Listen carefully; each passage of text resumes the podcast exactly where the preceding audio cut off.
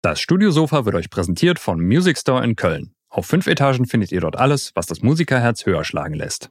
Unter www.musicstore.de könnt ihr auch bequem von zu Hause aus shoppen. Natürlich versandkostenfrei ab 25 Euro mit 30 Tagen Rückgaberecht und drei Jahren Music Store Garantie. Music Store in Köln, das Paradies für Musiker. Was meinst du, würde der Music Store für deinen alten Mac Pro bezahlen?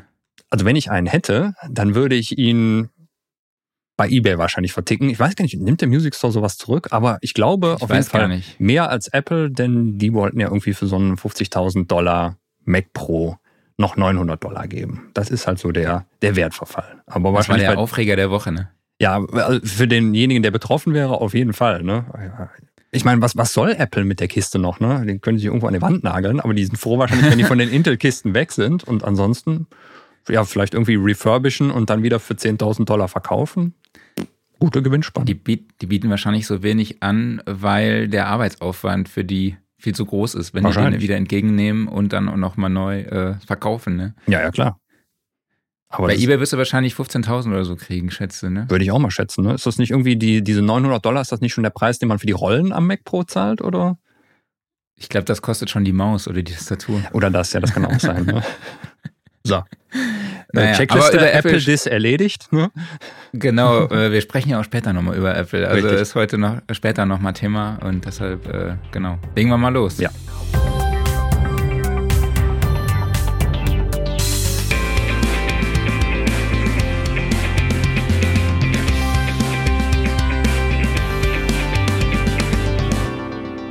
Studiosofa, der Sound and Recording Podcast, Ausgabe 141. Hallo an alle da draußen. Schön, dass ihr auch in dieser Woche wieder dabei seid. Ich spreche wie immer mit dem ausgeschlafenen Kollegen Klaus Beetz. Und ich mit dem Apple-User Mark Bohn. Wir haben heute Gast, als Gast äh, Produzent und den alten Sound Recording Abonnenten Pascal Kalli Reinhardt, der sich mit seinem Hintergrund wunderbar in hier in diesen Stream farblich einschmiegt. Hallo Kalli, schön, dass du dabei bist. Einen wunderschönen guten Tag. Du hast dich jetzt Ja, du, hast, stimmt. du hast extra gesagt, ich mache das von zu Hause, weil dann passt der Genau. äh, Hintergrund von deiner Wand Ja. so gut zu unserem Hintergrund im Stream, ne? Das ist der einzige Grund. Perfekt. Genau. sehr gut, sehr gut. Ähm, wir sprechen heute darüber, wie die Arbeit als Produzent für und mit einem Musikverlag aussieht. Kali erklärt uns, was das für seine Arbeit bedeutet, welche Vor- und Nachteile es gibt. Wir sprechen auch so ein bisschen über das Thema Verdienst und er nimmt uns auch mit in eine Songwriting-Session und erklärt, wie dort auch Songs entstehen und was GEMA und GVL auch bedeuten. Und wenn ihr Fragen an ihn habt, dann könnt ihr die natürlich wie immer über die YouTube- oder Facebook-Kommentare stellen. Und an dieser Stelle möchte ich wie immer nochmal auf unseren Recording-Workshop mit Warren Ewart in den High-End-Studios Lee Music in Südfrankreich hinweisen. Die, der Workshop findet vom 30. bis 6. Mai 2023 statt. Wie gesagt, in Limoux in Südfrankreich im Lee Music Studio. Und ihr habt dort die Möglichkeit dabei zu sein, wenn Warren Ewart eine Band vor Ort produziert und live aufnimmt. Er wird sie dann danach auch mischen, unter anderem auf einer SSL AWS 984 Delta und Mhm. zeigt euch dort seinen hybriden Workflow. Ähm, wie gesagt, es ein fünf Tage Recording-Workshop, aber Anreise ist am 30. April, Abreise ist am 6. Mai. Das heißt, ihr habt sechs Übernachtungen und All-Inclusive Verpflegung auf einem traumhaften Anwesen. Wie gesagt schon, es ist eine ehemal, ein ehemaliges Weingut. Es kann aufgenommen werden in einer ehemaligen Scheune, in einer Orangerie. Also es ist wirklich ein super geiles Studio. Müsst ihr euch mal angucken. Infos dazu findet ihr natürlich auf unserer Website. Das alles zum Preis von 3.490 Euro. Ich weiß, es ist viel Geld, aber ich glaube, sechs Tage All-Inclusive auf so einem Anwesen kostet wahrscheinlich schon fast zwei oder so. Sind da nicht, sind da nicht öfter auch, äh, ich glaube, es gibt auch Mix with the Masters oder so, so Workshops. Sind die nicht auch da? Ja, genau. Die, das ist unser Konkurrent. Ja, nee, weil ich, ich, ich glaube, diese Workshops, ich habe ich hab Gutes von den Workshops an diesem Ort da gehört, ähm, weil das nicht so diese Geldmacherei-Workshops sind, sondern ein Kollege von mir, ähm, äh, Hubertus Dahlem, ist auch ein Produzent hier, der war bei so einem Workshop. Ich weiß nicht mal, ob es Mix with the Masters war, aber einfach da an diesem Ort und ist seitdem mit, ach, wie heißt dieser eine Mischer? Jason, so ein ganz. Joshua. Genau, Jason Joshua. Äh, seitdem relativ close mit dem. Ähm, Was ja ganz gut ist. Also, ja, es ist halt wirklich, du sprichst es schon an, ne? es ist halt auch immer eine Gelegenheit, mit solchen Künstlern, mit solchen Artists, Engineers ja. in Kontakt zu treten, ja. ja? Also wir hatten ja. das ja auch schon mit Moses Schneider. Ich weiß, dass da auch enge Kontakte entstanden sind zu den mhm. Teilnehmern. Oder Dom ähm, Revinius. Dom Revinius, Dom Revinius genau. Ken Do It, da haben wir ja letztes Mal schon drüber gesprochen. Ähm, genau, Infos dazu findet ihr auf jeden Fall auf unserer Website unter www.soundrecording.de slash studio live sessions den Link findet ihr natürlich wie immer in den Show Notes. Ja, und bei dem Preis müsst ihr auch immer bedenken, dafür kriegt ihr keinen Mac Pro. Der kostet doppelt so viel. das stimmt. Genau, sprechen wir. Oder ein MacBook Pro. Da ist, äh, die neuen Preise sind raus, äh, werden wir gleich, gleich noch drüber reden. Aber jetzt sprechen wir erstmal über dich, Kali. Ähm, genau, man kennt dich als Produzent. Also ich kenne dich hauptsächlich als Produzent von Nico Santos und äh, Vincent Weiss. Du hast mit Lena mhm. zusammengearbeitet. Aber erzähl doch mal, an was arbeitest du gerade und wo sitzt du gerade?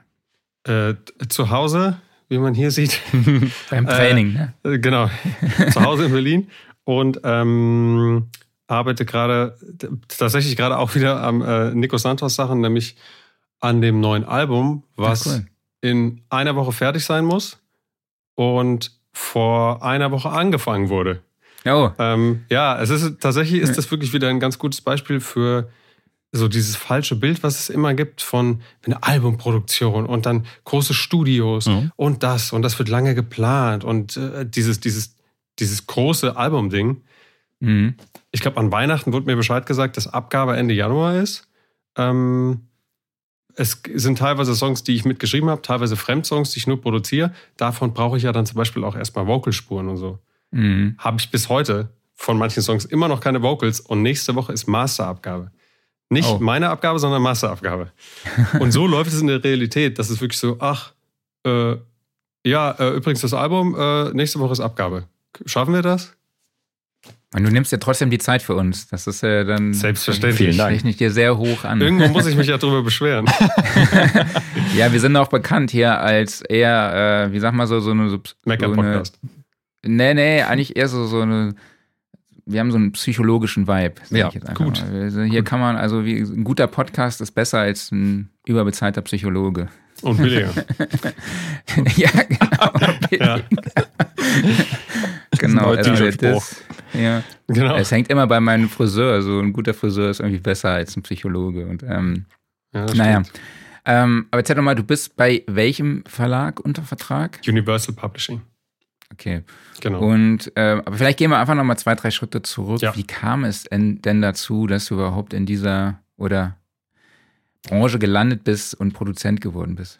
Ähm, ich, ich versuche es kurz zu halten. Das klingt jetzt auch alles so, ah, dann ist das passiert und das und das und das. Aber das zieht sich natürlich über Jahre. Mhm. Ähm, kurz gesagt, ich war auf der SAE 2006 bis 2008 und Musik gemacht habe ich schon immer und äh, ging bei mir eigentlich damit los, dass ich in Bands gespielt habe und dachte, wie nehme ich das denn jetzt auf? Ähm, und da war es eben vor 2006 noch nicht so einfach mit googeln und dann hier das und das kaufen und Klar. auf jedem Rechner ist die Software, die man braucht, war noch etwas komplizierter. Ähm, deswegen dann SAE, danach in Gießen, wo ich ursprünglich herkomme, ähm, in einem Tonstudio angefangen, ähm, so als, als, als Assi für alles und äh, alle Bands aufgenommen. Äh, ich ich habe äh, tatsächlich einen Sprecher aufgenommen, der den Text eingesprochen hat, wie eine, wie eine Wurstmaschine die Wurst in den Wurstdarm macht. Und äh, das habe ich dann aufgenommen, geschnitten, bearbeitet und so weiter. Und das ist dann in irgendeinem Werbevideo zu sehen. Also wirklich alles. ich habe den Typen aufgenommen, der die Bushaltestellen einspricht. Das, was Geil. man im Bus hört, habe ich aufgenommen und geschnitten. Mit so einem DIN A0-Papier saß ich dann da vor dem Mischpult und alle Stationen durchgegangen. Ähm, das habe ich von 2008 bis 2014 gemacht. Und 2010, 2011 war ein Künstler in dem Studio, der bei einem Verlag war. Also ansonsten waren das alles so lokale Bands. Mhm. Und äh, der Künstler war bei einem Musikverlag, Budde Music. Das mhm. ist so ein Independent-Verlag hier in Berlin, aber ich glaube der größte Independent-Verlag in Deutschland. Ähm, und er hatte einen Label-Deal bei Universal Music. Und das heißt, dadurch, dass ich mit dem da Songs gemacht habe, äh, J-Love heißt er übrigens, Julian Williams, ähm, mit dem habe ich Musik gemacht. Das hat sein Verlag gehört. Dann hat sein Verlag mich angeschrieben, was ich dann sonst so mache, ähm, weil denen das wohl äh, gefallen hat oder weil sie weil es gut fanden, äh, die Songs, die wir gemacht haben. Ähm, und dann habe ich da ein paar Sachen, die ich da im Studio gemacht habe, hingeschickt. Und derjenige von dem Verlag, äh, Max Pappoth äh, heißt er, der hat gesagt, er wechselt jetzt von Budde Music zu Sony Music. Also mhm. ich rede mhm. immer vom Verlag, Sony Music Publishing. Jetzt heißt es nur noch Sony Music. Ähm, und hat gefragt, ob ich da unterschreiben will. Das war dann 2013.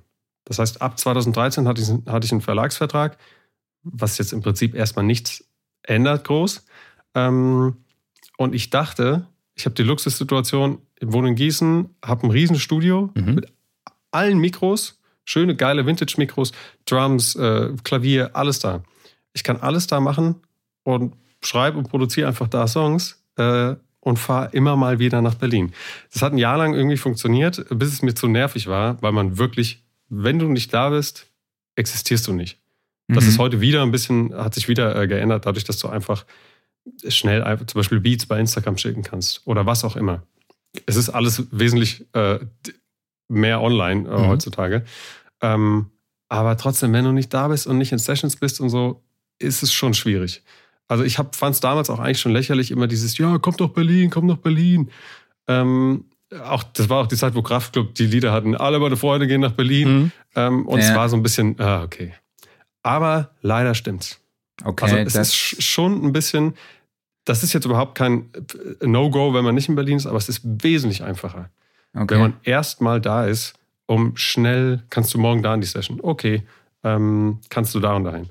Und deswegen bin ich 2014 nach Berlin gezogen und immer irgendwelche Sessions. Songwriting Camps gab es viele damals noch. Mein erstes Songwriting Camp war ein Karel Gott Songwriting Camp cool. mit Karel Gott. Mhm, krass. ähm, und tatsächlich haben wir dann auch die zufällig da die, seine nächste Single dann geschrieben. Ähm, aber es war jetzt logischerweise kein, kein Nummer 1-Hit. Ähm, aber war trotzdem sehr schön. Und so ging es eigentlich weiter. Immer Session, Session, Session. Und so war es quasi ab 2014 mehr oder weniger bis heute. Es ändert sich dann natürlich ein bisschen das, das Niveau der Sessions. Mhm. Nicht das inhaltliche Niveau, sondern nur die Größe der Künstler. Okay. Aber ähm, sonst ist, es, ist das Prinzip dasselbe. Jetzt okay. aber natürlich seit ein paar Jahren viel mehr Produktion. Weil damals war es nicht so, dass mich irgendjemand anschreibt und sagt, wir haben hier eine Demo, kannst du die produzieren? Weil kannte mich ja niemand. Also ich hatte ja keinen Namen als Produzenten. Mhm. Ja. Das ist die kurze Form. ja, sind wir schon fast ein bisschen ins Thema eingestiegen, aber wenn ich nochmal, oder wenn wir nochmal auf Berlin zurückkommen, mhm. gibt es denn da nicht auch Nachteile? Ist die Konkurrenz dort vor Ort auch nicht wahnsinnig groß? Ja, aber ähm, da ist es dann fast wieder egal, ob die, weil wenn du nicht da bist, dann gibt es nur die Konkurrenz. Und wenn du da okay. bist, gibt es dich auch und die Konkurrenz. Okay, ähm, verstehe. Deswegen ist es, es ist ja auch gar nicht so, dass es gibt ein Musikbusiness in Köln und eins in München und dann das eine in Berlin, sondern mhm. es gibt nur noch Berlin in dem Sinne. Ähm, man kann sich jetzt auch drüber streiten. Es, es gibt ja auch viele, äh, zum Beispiel, äh, ich glaube, Judy, auch so ein sehr bekannter Hip-Hop-Produzent, ja. der ist auch nicht in Berlin. Es gibt viele, die nicht in Berlin sind, aber die haben auch schon einen Namen und haben ihn sich gemacht. Ähm, ich glaube, die waren auch nie in Berlin, das heißt, du musst es auch nicht sein. Es ist aber für den Start einfacher, weil du flexibler bist. Du kannst mhm. auch ständig hin und her fahren mit dem Zug oder wie auch immer. Ähm, aber es war für mich einfacher, schnell hier zu sein und dann einfach alles schnell machen zu können. Okay, ja, deswegen cool. Konkurrenz ist, glaube ich, egal. Also es macht, macht keinen Unterschied, wo du bist. Und weil du eben auch die Albumproduktion angesprochen hast, wie siehst du da die Entwicklungen auch durch den, da durch die Entwicklung durch den Musikkonsum? Denkst du, dass so Full-Length-Alben auch weiterhin Sinn machen, ab einem gewissen Zeitpunkt vielleicht auch, wenn man sich als Künstler schon etabliert hat? Oder denkst du so erstmal mit Singles oder EP starten? Also ich würde auf jeden Fall mit, mit Singles und EP starten. Ähm, ich merke auch, dass der Trend dahin geht, hm nur noch Singles zu machen, mhm. mhm. weil ein Album das ist ja so ein bisschen halb Vermutung. Für ein Label lohnen sich die Kosten von einem Album mit Produzenten und was auch immer, lohnen sich nicht ähm, für die Streams, die sie bekommen. Aber auch hier muss man wieder ganz klar sagen, es ist ein Riesenunterschied, wenn du ein Hip-Hop-Album machst. Contra K streamt ein Album ohne Ende. Ähm, äh, Popsängerin, Sänger XY streamt das Album nicht so. Mhm. Weil es halt einfach, Hip-Hop ist halt so ein, oh geil, wir müssen das jetzt alle anhören. Und Pop ist so ein bisschen immer noch so ein bisschen Nebenbeiprodukt. Und da muss man auch wieder unterscheiden zwischen Deutsch und Englisch. Englischer Pop Total. ist viel mehr Nebenbeiprodukt als deutscher Pop, weil deutscher Pop ist natürlich, da hörst du dir auch den Künstler an. Bei englischer Popmusik hörst du eher die Songs an als den Künstler. Mhm. Ja, es ja. sei denn, du bist halt Taylor Swift, oder? Genau, genau. und da hat sich natürlich auch jetzt geändert. Jetzt macht sie Kunst, mehr oder weniger, und vorher hat sie auch viel poppigere Sachen gemacht. Das Aber stimmt. bei Amis ist auch echt, da ist dieses ganze, ähm, diese ganze Gossip-Zeug äh, spielt ja auch krass damit mhm. rein. Ich wollte letzte Woche nicht sagen, da haben wir so ein bisschen über die Produktion gesprochen, aber ich fand das letzte Album von ihr gar nicht so gut. Ich fand das Album davor besser. Evermore. Ich hab's gar nicht gehört. also ich komme auch mit, mit, ich höre tatsächlich wenig bis gar keine Popmusik, mhm. ähm, weil es tatsächlich auch fast so ist wie Hausaufgaben machen. Also es ist immer Arbeit. Verstehe. Wenn du Popmusik hörst, ja, ist es ja. okay. Was haben sie hier gemacht? Scheiße, wird das ein Trend? Was ist das hier? Was ist das? Was machen sie da? Das ist doch scheiße, wieso ist das erfolgreich? Sowas. Nee, mir hat es aus dem Grund gefallen, sorry, weil es also wieder so ein bisschen forkiger war. Mhm. Definitiv. Also noch ein bisschen back to the roots. Also ja, ja ich meine, ich habe ja schon mal erzählt, auch hier im Podcast, ich war 2007 in den USA, in Kalifornien und bin da, da so die Route 66 oder 101 mhm. runtergefahren und habe dann so Country Music gehört und ich glaube, da, da war die halt noch mega jung, so, ne? Dann hat die auch so mega kindliche Texte gehabt, so, ne? Ähm, das hatte dann noch einen ganz anderen Charme. Ja. Ähm, genau, aber du hast es jetzt schon ein bisschen vorweggenommen, wenn wir jetzt in das Thema einsteigen. Wie kam es denn dann schlussendlich dazu, dass du den Vertrag bei Universal Music Publishing bekommen hast? Kannst du uns den Weg da ein bisschen genau. beschreiben? Das war, also mein erster Vertrag war ja mit Sony und die Verträge sind eigentlich immer drei Jahre. Ähm, und danach bin ich dann zu Universal gewechselt, weil tatsächlich mein, äh, äh, mein alter Schulfreund auch aus Gießen, Patrick Pitz heißt er, der ist 2014, 2017 ist äh, er dann plötzlich Head of A&R bei Universal geworden. Mhm. Er war vorher bei Budde Music. Mhm. Ähm, das heißt, es war Zufall, dass wir beide in der Musikindustrie gelandet sind, konnten aber nie zusammenarbeiten. Ich bei Sony, er bei Budde, dann ist er zu Universal und dann bin ich auch zu Universal und jetzt arbeiten wir seit sechs Jahren, ähm, arbeiten wir zusammen beim selben Verlag und kennen uns seit 20 Jahren. Ähm, okay, das ist natürlich sehr gut. Mhm, Weil es einfach, das ist nämlich tatsächlich das Wichtigste bei einem Verlag. Es ist relativ egal, ob man jetzt Sony oder Universal oder Budde oder whatever geht. Ähm, die Verlage machen alle das Gleiche. Es kommt darauf an, mit wem du bei einem Verlag redest. Weil einer, äh, A&R XY signed dich ähm, und äh, verspricht dir alles Mögliche. Sechs Monate später kündigt er und du bist drei Jahre in dem Vertrag und alle anderen kennen dich nicht, haben nichts mit dir zu tun. Das mhm. heißt, es kommt wirklich mehr darauf an, mit wem hast du bei dem Verlag zu tun und ähm, was, wie soll man sagen, was für eine Art Person ist das? Ähm, viel wichtiger, als welcher Verlag es ist. Ist völlig egal, ob das Sony oder Universal draufsteht. Ganz egal. Okay. Ja. Was würdest du denn sagen, welche Voraussetzungen muss man so grundsätzlich erfüllen? also, was mir ganz oft auffällt, ich kriege ja öfter auch bei Instagram und überall Demos geschickt. Ähm, ich finde, das größte Problem von Produzenten und Songwritern und was auch immer, ist die Selbsteinschätzung. Mhm. Die schicken Sachen und denken, ja, vielleicht ist das eine Single für Nico Santos. Und es klingt wirklich scheiße. Also auch, auch objektiv klingt es wirklich scheiße. Ganz viel krasses okay. Zeug auch dabei. Ähm, aber teilweise denke ich mir, wie, ich weiß tatsächlich auch nicht, ich kann nicht sagen, wie man Selbsteinschätzung lernt. Es geht ja eigentlich nur mit Vergleichen. Ich höre ein Taylor Swift-Album und will sowas machen, dann muss ich ja auch so ein bisschen gegenhören. Hält das, kann das standhalten äh, mit dem, was ich machen will. Mhm. Ähm, nicht, dass man kopieren soll, aber einfach nur nicht denken, ich mache hier gerade super krasse äh, Hip-Hop-Musik und höre aber nicht, ob das überhaupt irgendwie äh, standhält mit dem, was andere machen. Mhm. Mhm. Also das ist, finde ich, das größte Problem wenn man einigermaßen qualitativ gut arbeitet, dann gibt es eigentlich kein Kriterium, ähm, was für oder gegen Verlag spricht. Ich würde noch sagen, gerade heutzutage ähm, viel wichtiger, irgendwas zu machen, was eher komisch klingt oder experimentell, als einfach eine geile Popproduktion oder irgendeinen geilen Hip-Hop-Beat, weil das kann jeder. Jeder kann äh, einen guten Hip-Hop-Beat machen, weil alle haben dieselben Splice-Samples, alle haben dieselben Plugins, alle haben dasselbe. Mhm. Ähm, das heißt, ein paar Splice-Loops untereinander bauen und dann sagen, guck mal hier, ja klar, klingt wie ein geiler Hip-Hop-Beat, aber das macht meine Cousine auch. Mhm. Also es ist, jeder kann das machen. Deswegen lieber irgendwas machen, was ein bisschen irgendwie unterscheiden. Das ist die ja. einzige Chance, irgendwie reinzukommen. Man muss sich unterscheiden. Okay. Ja. Ähm, früher, ich kann mich noch daran erinnern, als ich in der Band gespielt habe, ne, man wollte unbedingt einen Plattenvertrag. Man wollte einen Vertrag ja. Bei einem Musikverlag haben. Ja? ja, am besten irgendwie Universal, Sony, BMG gab es damals noch so. Ne? Also ähm, würdest du sagen, es ist leichter, als Produzent dort unter Vertrag zu kommen, als, als Künstler? Als Produzent kommst du sowieso nicht bei einem, äh, gibt es keinen äh, Label-Deal.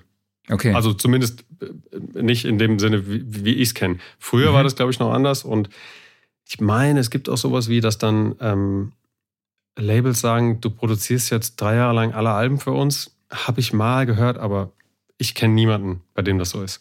Also okay. man macht Produktion für ein Label, aber man ist nie exklusiv bei einem Label. Nur bei einem Verlag. Und das muss auch nicht sein, aber. Okay. Und ähm, nochmal für mich zum Verständnis, du bist als Produzent dort quasi äh, beim Musikverlag oder auch als Song nee, als Autor. Als Autor. Okay. Genau. Das ist, du, es gibt äh, nur, das heißt Autoren-Exklusivvertrag. Und das heißt, ich bin als Autor bei dem Verlag. Äh, also als Songwriter. Ähm, der Verlag ist auch eigentlich nicht zuständig für Produzentenarbeit. Das heißt, ein Verlag macht keine Produzentendeals, ein Verlag macht keine Produzentenjobs äh, in dem Sinne. Also ich kriege jetzt nicht von meinem Verlag gesagt, hier äh, XY will ein Album produziert haben, kannst du das machen, weil mhm. ich ja dadurch kein Autor daran bin und dadurch kein Copyright habe und ein Verlag kümmert sich um Copyright, also um das, was man schreibt, mhm. um Urheberrecht, genau. Okay, du hast jetzt auch gesagt, du bist dort als Autor, als Songwriter. Mhm. Unter dem Begriff Songwriter versteht man auch immer so, so geht es mir zumindest, denjenigen, der auch die Texte schreibt. So, das mhm. ist so dieses, ich schreibe einen Song, ich sitze da am Blatt Papier, äh, nehme einen Stift in die Hand und schreibe einen Song. Ähm, aber ich glaube, das ist gar nicht so. Du, du machst, glaube ich, nur die Musik, richtig? Ähm, immer unterschiedlich und vor allem, wenn, wenn man mich jetzt fragt, bin ich Autor und mache mehr am, am Laptop die Musik und jemand anders hat einen, denselben Autoren-Exklusivvertrag und macht zum Beispiel nur Texte.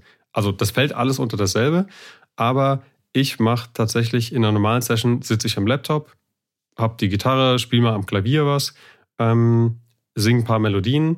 Also das machen je nach Session alle, aber ich sitze am Laptop und nehme alles auf, programmiere alles, spiele das meiste und so weiter. Das ist in meinem Fall mein Job in der Session. Mhm. Also vielleicht noch Aber Texte schreiben macht, glaube ich, sowieso äh, wahrscheinlich bald nur noch, äh, wie heißt es, Chat-GPT. Mhm. Äh, diese neue AI, der du einfach sagst, was für einen Songtext du haben willst und sie schreibt dir wirklich einen guten Songtext. Habe ich jetzt hier natürlich nie erwähnt. Ne? Klaus, wir haben da, glaube ich, schon mal privat drüber gesprochen, ne, ja, über genau. dieses Tool. Wir wollten mal einen Testbericht schreiben lassen über ein Mikrofon. Also, ich habe letztens wirklich mal getestet, äh, das Ding einen, einen englischen Songtext schreiben zu lassen es ist schon nicht schlecht. Also Krass. es ist manchmal ein bisschen näher am Klischee, als man es will, aber ich glaube, je genauer man das Ding brieft, ich habe sogar ein Video gesehen, wo einer ähm, von JetGPT ein VSC-Plugin hat schreiben hm. lassen, den ja. Code dafür. Also krass. Das kann sich dann ja auch selbst ja. debuggen und alles, das ist völlig irre. Ja. ja. ja, absolut krass. Vielleicht nochmal an der Stelle ganz kurz den Hinweis: ähm, Es gibt ja auch beim Producer Network eine ganz coole Masterclass mit dir, ne? wo du genau. dann noch zeigst, wie die Nico Santos Single, glaube ich, entstand, dieser Nummer 1 genau. Hit. Genau, also wir ähm, erklären, also einmal reden wir wieder uh, Would I Lie to You, heißt der Song. Ähm, der kam Ende 2021 raus und war dann auch äh, eine Weile Nummer 1 im Radio, zum Glück. Und äh, wir reden genau darüber, wie der Song entstanden ist, aber auch gru grundsätzlich, wie läuft eine Session ab, was machen wir in Sessions ähm, und vor allem, was machen wir, wenn wir nicht weiterkommen. Und dann noch okay. so Sachen wie ähm, Produzententricks, wie man, äh, wie man eine Produktion äh, besser macht und so weiter und so fort. Also alles, tatsächlich alles, was ich mache, ist quasi in dieser Masterclass ähm, von Producer Network. Cool. Sehr cool. Hat der Song Sehr zu empfehlen, natürlich. Auf jeden Fall. Hat Definitiv. er irgendwas mit Would I Lie to You aus den 90ern von Charles and Eddie zu tun? Nee, okay. aber mhm. tatsächlich ist das auch ein Trend. Der größte Trend ist ja äh, Nostalgie. Äh, Im Filme sind nur noch Remakes. Mhm. Alle Serien werden wieder rebootet. Ähm, bei Songs ist es so, entweder Remixes oder auch da irgendwie, heutzutage heißt Clown nicht mehr Clown, sondern ähm, äh, Interpolation.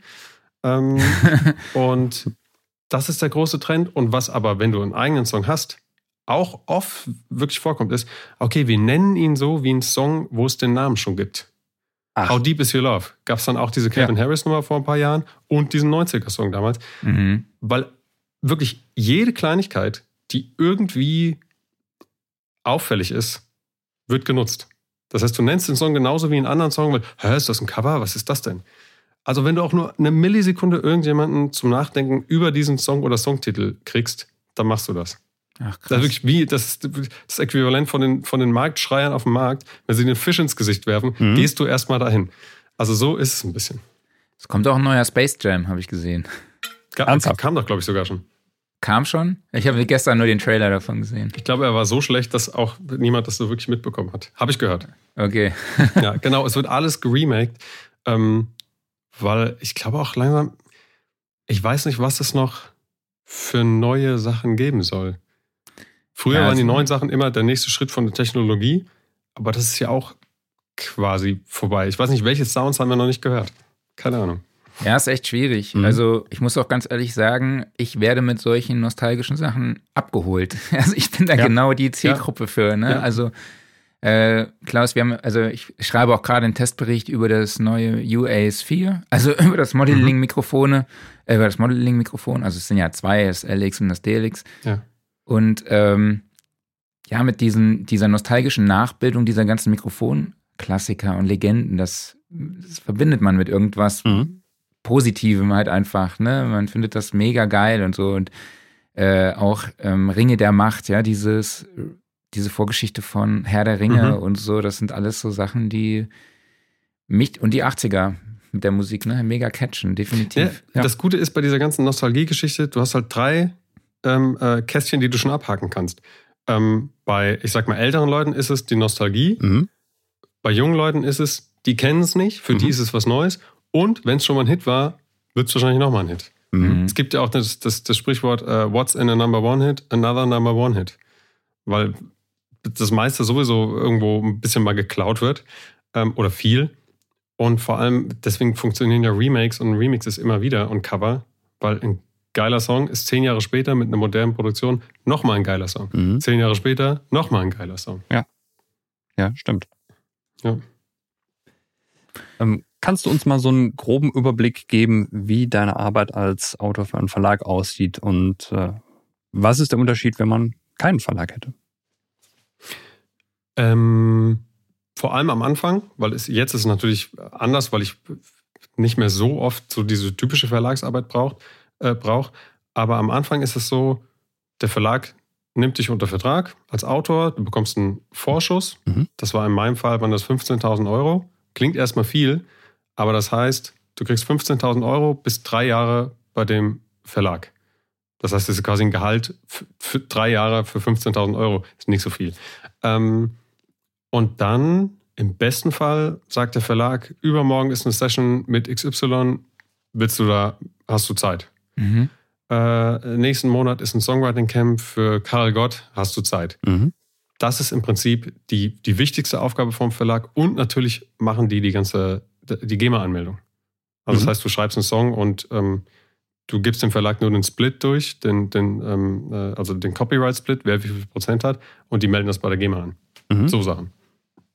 Kannst ja. du so ein bisschen was zur Struktur von einem Verlag sagen? Also hast du immer so einen gezielten Ansprechpartner, zu dem du hinkommst oder wie sieht das genau aus? Ja, es ist im jetzigen Fall natürlich noch mehr ein Ansprechpartner, aber es sind meistens so ein, zwei Ansprechpartner, die A&Rs mhm. bei einem Verlag, die sprechen mit den, mit den Autoren und so ein bisschen mit den Autoren und Künstlern, weil bei einem Verlag sind ja auch Künstler. Also da wird dann im besten Fall äh, Künstler XY mit dem neuen Songwriter oder mit der neuen Songwriterin oder Produzentin äh, zusammengesteckt. Das heißt aber auch nicht, was viele oft irgendwie falsch verstehen, dass ich jetzt nur in meinem jetzigen Fall mit Universal-Autoren zu tun habe. Mhm. Das, das, macht auch wieder keinen Unterschied. Du schreibst mit wem auch immer, egal mhm. bei welchem Verlag die sind. Weil im Endeffekt will jeder den größtmöglichsten Hit, ja. weil dann profitieren alle davon. Ähm, und genau, du hast eigentlich einen Ansprechpartner. Aber das heißt dann ja grundsätzlich. Oder so ein Team. Ja, dass dadurch auch das Networking sehr forciert wird, oder?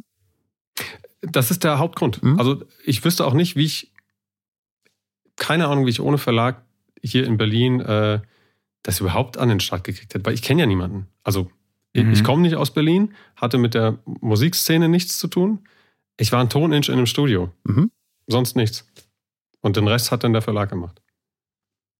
Aber cool. natürlich auch nur, wenn man irgendwie viele andere haben genau dasselbe gemacht und mhm. der Verlag hat auch dasselbe gemacht, aber es hat nicht funktioniert, weil äh, manchmal ist die Arbeit nicht gut genug, aber ganz oft ist auch ähm, die Initiative nicht groß genug. Ja. Mhm. Also wird oh, viel ein bisschen rumhängen, ein bisschen chillen und oh, geil, ja, ich bin der Produzent und Songwriter mhm. und äh, jetzt habe ich irgendwie das, das, das nice Live. Ähm, aber irgendwie, wenn du nicht arbeitest und viel dafür machst, dann passiert auch nichts. Mhm. Ähnlich wie damals, als ich auf der SAE war, äh, da hast oh, du ja. zweimal die Woche, äh, genau, du hast zweimal die Woche Theorieunterricht und den Rest kannst du machen, wie du willst. Mhm. Und wenn du nichts machst, passiert auch nichts. Ja, also ist definitiv. es hier genauso. Also du wirst kein erfolgreicher Produzent oder Songwriter, weil du einen Verlagsvertrag hast. Da musste ich mich ja, damals sehr hart dran gewöhnen und das war eine mhm. gute Schule da, die SAE, weil ja, zu merken, okay, hier ist ab jetzt, also so früher Schule war so, du kriegst es vorgesetzt, ab jetzt ist Eigeninitiative genau. angesagt. Ne? Genau, genau. Total. Ist bei mir genauso. Also SAE war in dem Sinne die beste Schule, ähm, dass du weißt, dass du, dass nichts passiert, wenn du es nicht machst. Mhm. Das ist wirklich das Wichtigste. Es passiert nichts, wenn man sich nicht selbst drum kümmert. Mhm. Es wird immer mehr so, also es, ich habe das Gefühl, es wird Jahr für Jahr, äh, merke ich es mehr, dass äh, wenn man sich nicht selbst drum kümmert, passiert es nicht. Weil jeder, es sind ja, die meisten sind ja selbstständig und selbst wenn sie beim Verlag angestellt sind, merkt man auch da, es ist alles so, oh, jetzt ein Jahr hier arbeiten, ein Jahr da arbeiten, Self-Fulfillment und so weiter. Ähm, jeder arbeitet nur für sich selbst. Es gibt keinen, äh, ähm, kein, ah, okay, wir bauen das hier auf und da bauen wir den auf. Nee, jeder arbeitet für sich selbst. Und wenn du nicht für dich selbst arbeitest, macht es kein anderer. Mhm. Und es das heißt, zwingt dich niemand dazu. du hast jetzt auch gesagt, okay, die Kontakte kommen dann halt, oder am, beim Start kamen viele Kontakte natürlich über den Verlag, aber ja. ich höre jetzt trotzdem raus, dass da auch eine Menge Eigeninitiative drinsteckt. Wie, Vielleicht kannst du kurz dokumentieren, wie kommen Aufträge rein und wie viel Eigeninitiative steckt da trotzdem immer noch dahinter? Äh, da muss ich sagen, äh, mit Aufträgen, die kamen bei mir nicht so viel durch Eigeninitiative. Mhm. Ähm, bei mir war eher die Eigeninitiative, Sachen so gut zu machen, so gut ich es kann und nicht so halbfertige Sachen rausschicken und oh, reicht schon. Und ich glaube, dadurch kamen dann mehr Anfragen, ähm, weil die Qualität eben hoch war. Und äh, weil ich bin ehrlich gesagt nicht so der gute Networker.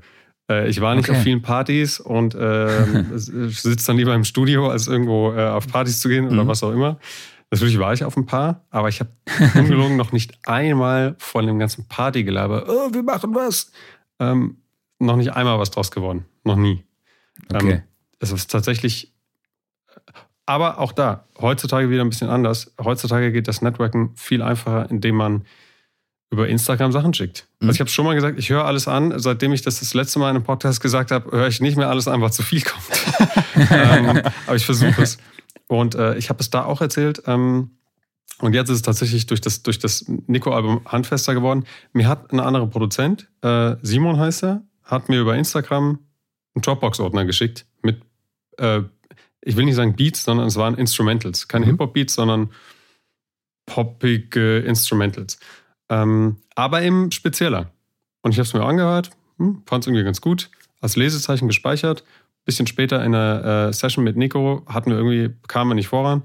Ähm, Und dann hat er mir an dem Tag zufällig nochmal einen neuen Link geschickt und ich habe mich an den alten erinnert, habe den alten Link geöffnet, in der Session angemacht und zehn Minuten später hatten wir die Hook drauf fertig geschrieben.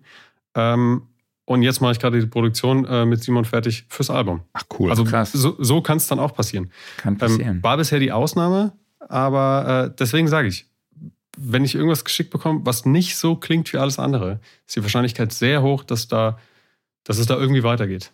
Weil alles, alles, was so klingt wie alles andere, kann ich ja auch selbst machen. Mhm. Deswegen. Ja, ich bin gespannt, wie voll dein Postfach nach diesem Podcast mhm. sein wird. ja. Wie ist deine E-Mail-Adresse nochmal? ja, tatsächlich ist die, habe ich die bei Instagram ja. äh, hinterlegt. Weil, Hast du hinterlegt? Extra. Genau, weil diese Instagram-Nachrichtensystem ist ein absoluter Albtraum. Horror, das rutscht ja. weg und ich, ich finde nie wieder irgendwas. Ja. Ähm, deswegen dann lieber, lieber per E-Mail, da habe ich es zumindest bei mir zu Hause. Der okay. Kollege Bohnen, der bounced gleich erstmal alle seine Logic-Projekte raus. Ja, ich, alles. Yeah. ich schicke dir, schick dir, den Link zu meiner Dropbox mit den ja, ganzen Bounces. ja, genau. Also genau. Äh, es ist, äh, äh, jetzt, jetzt habe ich schon wieder vergessen, wo wir eigentlich herkamen. Äh, die, die Connections und die Sel Selbstinitiative. Genau. Ähm, ich glaube, man muss viel einfach andere anschreiben am Anfang. Im besten Fall macht der Verlag auch viel. Und einfach gutes Zeug machen. Nicht irgendwie irgendein halbgares Zeug abschicken und denken, es reicht. Dafür, ich finde es noch nicht so geil, aber dafür reicht's.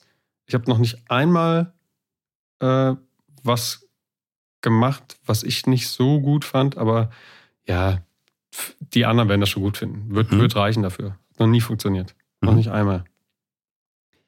Wenn ich bei einem, ähm, bei einem Verlag unterschreibe, was sind so gewisse Vertragspunkte, bei denen ich aufpassen muss? Ähm, also die Dauer ist eigentlich standardmäßig immer drei Jahre. Mhm. Alles, was darüber hinausgeht, ist so, kann man schon mal überlegen, warum. Weil es Standard drei Jahre. Mhm. Vorschuss. Kannst du kurz erklären, warum? Also warum ja, das Sinn Ahnung. macht, drei Jahre? Ich, ich, ich weiß nicht warum. Äh, ist so ein, das Typische war schon immer so. Ähm, okay. Aber ich habe auch bei meinem ersten Deal gemerkt, es macht doch irgendwie Sinn, weil Sachen gehen nicht schnell. Mhm. Also ich habe auch nach drei Jahren, ich hatte diese 15.000 Euro Vorschuss und dazu mal kurz erklärt, das heißt, ich bekomme 15.000 Euro auf mein Konto und verdiene dann so lange keine GEMA, bis Sony in dem Fall wieder 15.000 Euro eingenommen hat. Das heißt, alles, was ich als, als Songwriter einnehme, fließt zu Sony oder zum Verlag, bis die 15.000 Euro wieder haben und dann bekomme ich GEMA.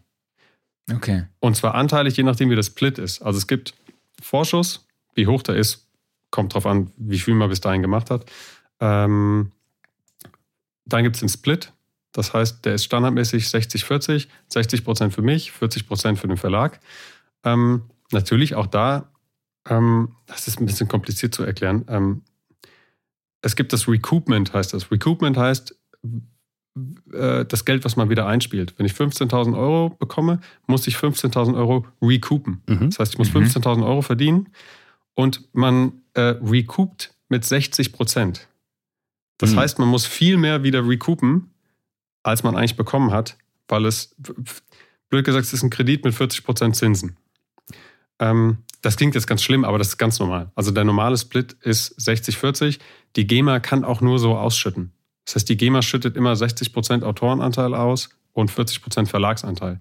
Mhm. Ähm, aber an dem Split lassen sich auch Sachen drehen. Man kann machen 70-30 zum Beispiel, aber auch nur, wenn man schon, schon äh, quasi ein Backing dafür hat.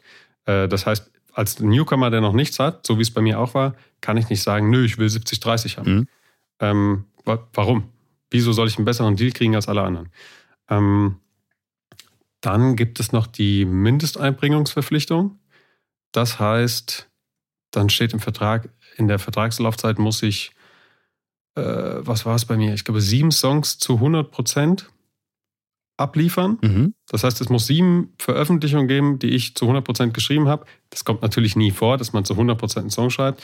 Das heißt, 14 zu 50 Prozent und so weiter und so mhm. weiter. Ähm, da kann man auch immer ein bisschen was dran drehen. Ähm, aber dann weiß der Verlag wenigstens, wir überweisen jetzt hier niemandem 15.000 Euro, der dann keine Musik mehr macht.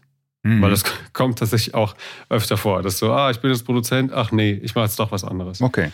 Ähm, okay. Weil zurückzahlen muss man das Geld nicht. Deswegen ist auch die ganzen, äh, die ganzen Rapper, die Millionen Vorschüsse haben wollen und auch oft kriegen, die wissen ganz genau, dass die das niemals einspielen. Mhm. Und der Verlag weiß das auch. Ähm, aber es ist, da geht es halt tatsächlich mehr um Image und wer hat Mhm. jetzt den coolsten Rapper gesigned und alle wissen, das Geld ist weg. Also das ist völliger Nonsens auch. Ja. Witzig. Das waren sieben Produktionen, hast du gesagt, ne? Oder? Äh, in dem Fall ja, aber auch nicht Produktion, sieben Songs. Das Sieben hat nichts Songs, damit zu tun, dass ich die produziert haben muss, sondern ähm, das kann auch irgendjemand anders machen, aber ich muss sie mitgeschrieben haben. Okay, verstehe. Und die sieben, äh, bei mir waren es sieben. Das können fünf sein, das können zehn sein, Mhm. aber ähm, das ist auch so ein bisschen Verhandlungssache. Und niemand wird, wenn man das Geld eingespielt hat und die drei Jahre sind rum, dann wird es wahrscheinlich nicht so sein, dass ein jemand im Verlag festhält, weil man diese Mindesteinbringungsverpflichtung nicht erfüllt hat. Mhm. Das Einzige, worum es am Ende geht, ist, dass das Geld wieder da ist. Okay. Andere Verlage können einen auch rauskaufen. Also das geht auch. Man, ist, man, man unterschreibt da keinen Knastdeal, wo man für immer drin ist. Ja. In den Was mich meisten jetzt Fällen. Was mich jetzt noch interessieren würde, ähm, wie viele Nummer 1 Hits braucht man denn, um diese 15.000 Euro GEMA einzuspielen, zu recoupen? Kommt drauf an. Nummer eins bei Spotify, Nummer eins im Radio, Nummer eins in welchem Radio. Also das ist auch immer komplizierter. Ähm, man braucht doch gar keinen Nummer eins Hit, um 15.000 einzuspielen. Ähm, das ist, äh, boah, es ist eigentlich, eigentlich kaum, kaum zu sagen, was man braucht. Ich weiß, die erste goldene Schallplatte, die ich, die ich hier vor mir hängen habe, ist von, äh, von einem Nazar-Album, Gold in Österreich. Ähm, die goldene Schallplatte habe ich geschenkt bekommen. Und verdient habe ich mit dem Song auf dem Album 80 Euro oder so. Krass. Ähm, Ach krass. ja, Ein aber es GEMA, ein ein Song GEMA. war. Ja. Ein GEMA, genau. Ja. Ein Song, 50% Produktion, ähm, also 50% äh, Musikanteil, Mhm. weil der, der Urheberrechtsanteil ist noch getrennt in Musik und Text. Meistens teilen sich alle dasselbe, wenn man zu dritt in der Session war. Bei Hip-Hop meistens so, Produzent hat 100% Musik, 0% Text. In dem Fall habe ich das, äh, den Song mit Jumper zusammen gemacht. Das heißt, wir haben 50-50 den Musikanteil. Sprich 25% für jeden vom ganzen Song. Ähm, und genau, so ist es. Kann 80 Euro für einen Song sein. Ich habe mit einer Werbung, ich habe öfter mal auch Werbesachen gemacht, die dann auch von einem Verlag kamen, von Universal zum Beispiel. Ähm, da habe ich mit einer Werbung so viel verdient wie mit einem Nummer 1 Hit im Radio. Weil die Werbung, die Mhm. Hanuta-Werbung, wo die, wo die drei Jungs vom, vom, äh, vom, von so einem Sprungbrett in, in so einen Swimmingpool springen. Mhm. Äh, die läuft jetzt, glaube ich, seit drei Jahren. Pro Ausstrahlung bekomme ich Geld. Wie viel weiß ich nicht. Geil. Ähm, ja, Krass. es ist super geil. Also es kann auch sowas sein. Man kann auch Produzent sein und bei einem Verlag sein und macht nichts fürs Radio oder gar keine Musik. In dem, in dem Popmusik-Sinne oder Mhm. Hip-Hop. Ähm, man kann auch nur Werbung machen. Mit Werbung verdient man viel Geld. Mhm. Irgendwann, äh, also ich habe immer so beides gemacht, wenig Werbung äh, ähm, äh, im Gegensatz zu ähm, anderer Musik. Aber man merkt oft, Leute, die viel Werbung machen, denen fehlt irgendwann so das Prestige, was so Musikproduzenten für Pop oder Hip-Hop, äh, was die bekommen. Und das Ansehen, weil auch niemand weiß, wer die Werbung macht, das ist auch egal. Mhm. Ähm, und auf der anderen Seite, äh, ähm, Pop- und Hip-Hop-Produzenten denken oft, wie viel Geld die Leute, die Werbung machen, verdienen. Ja.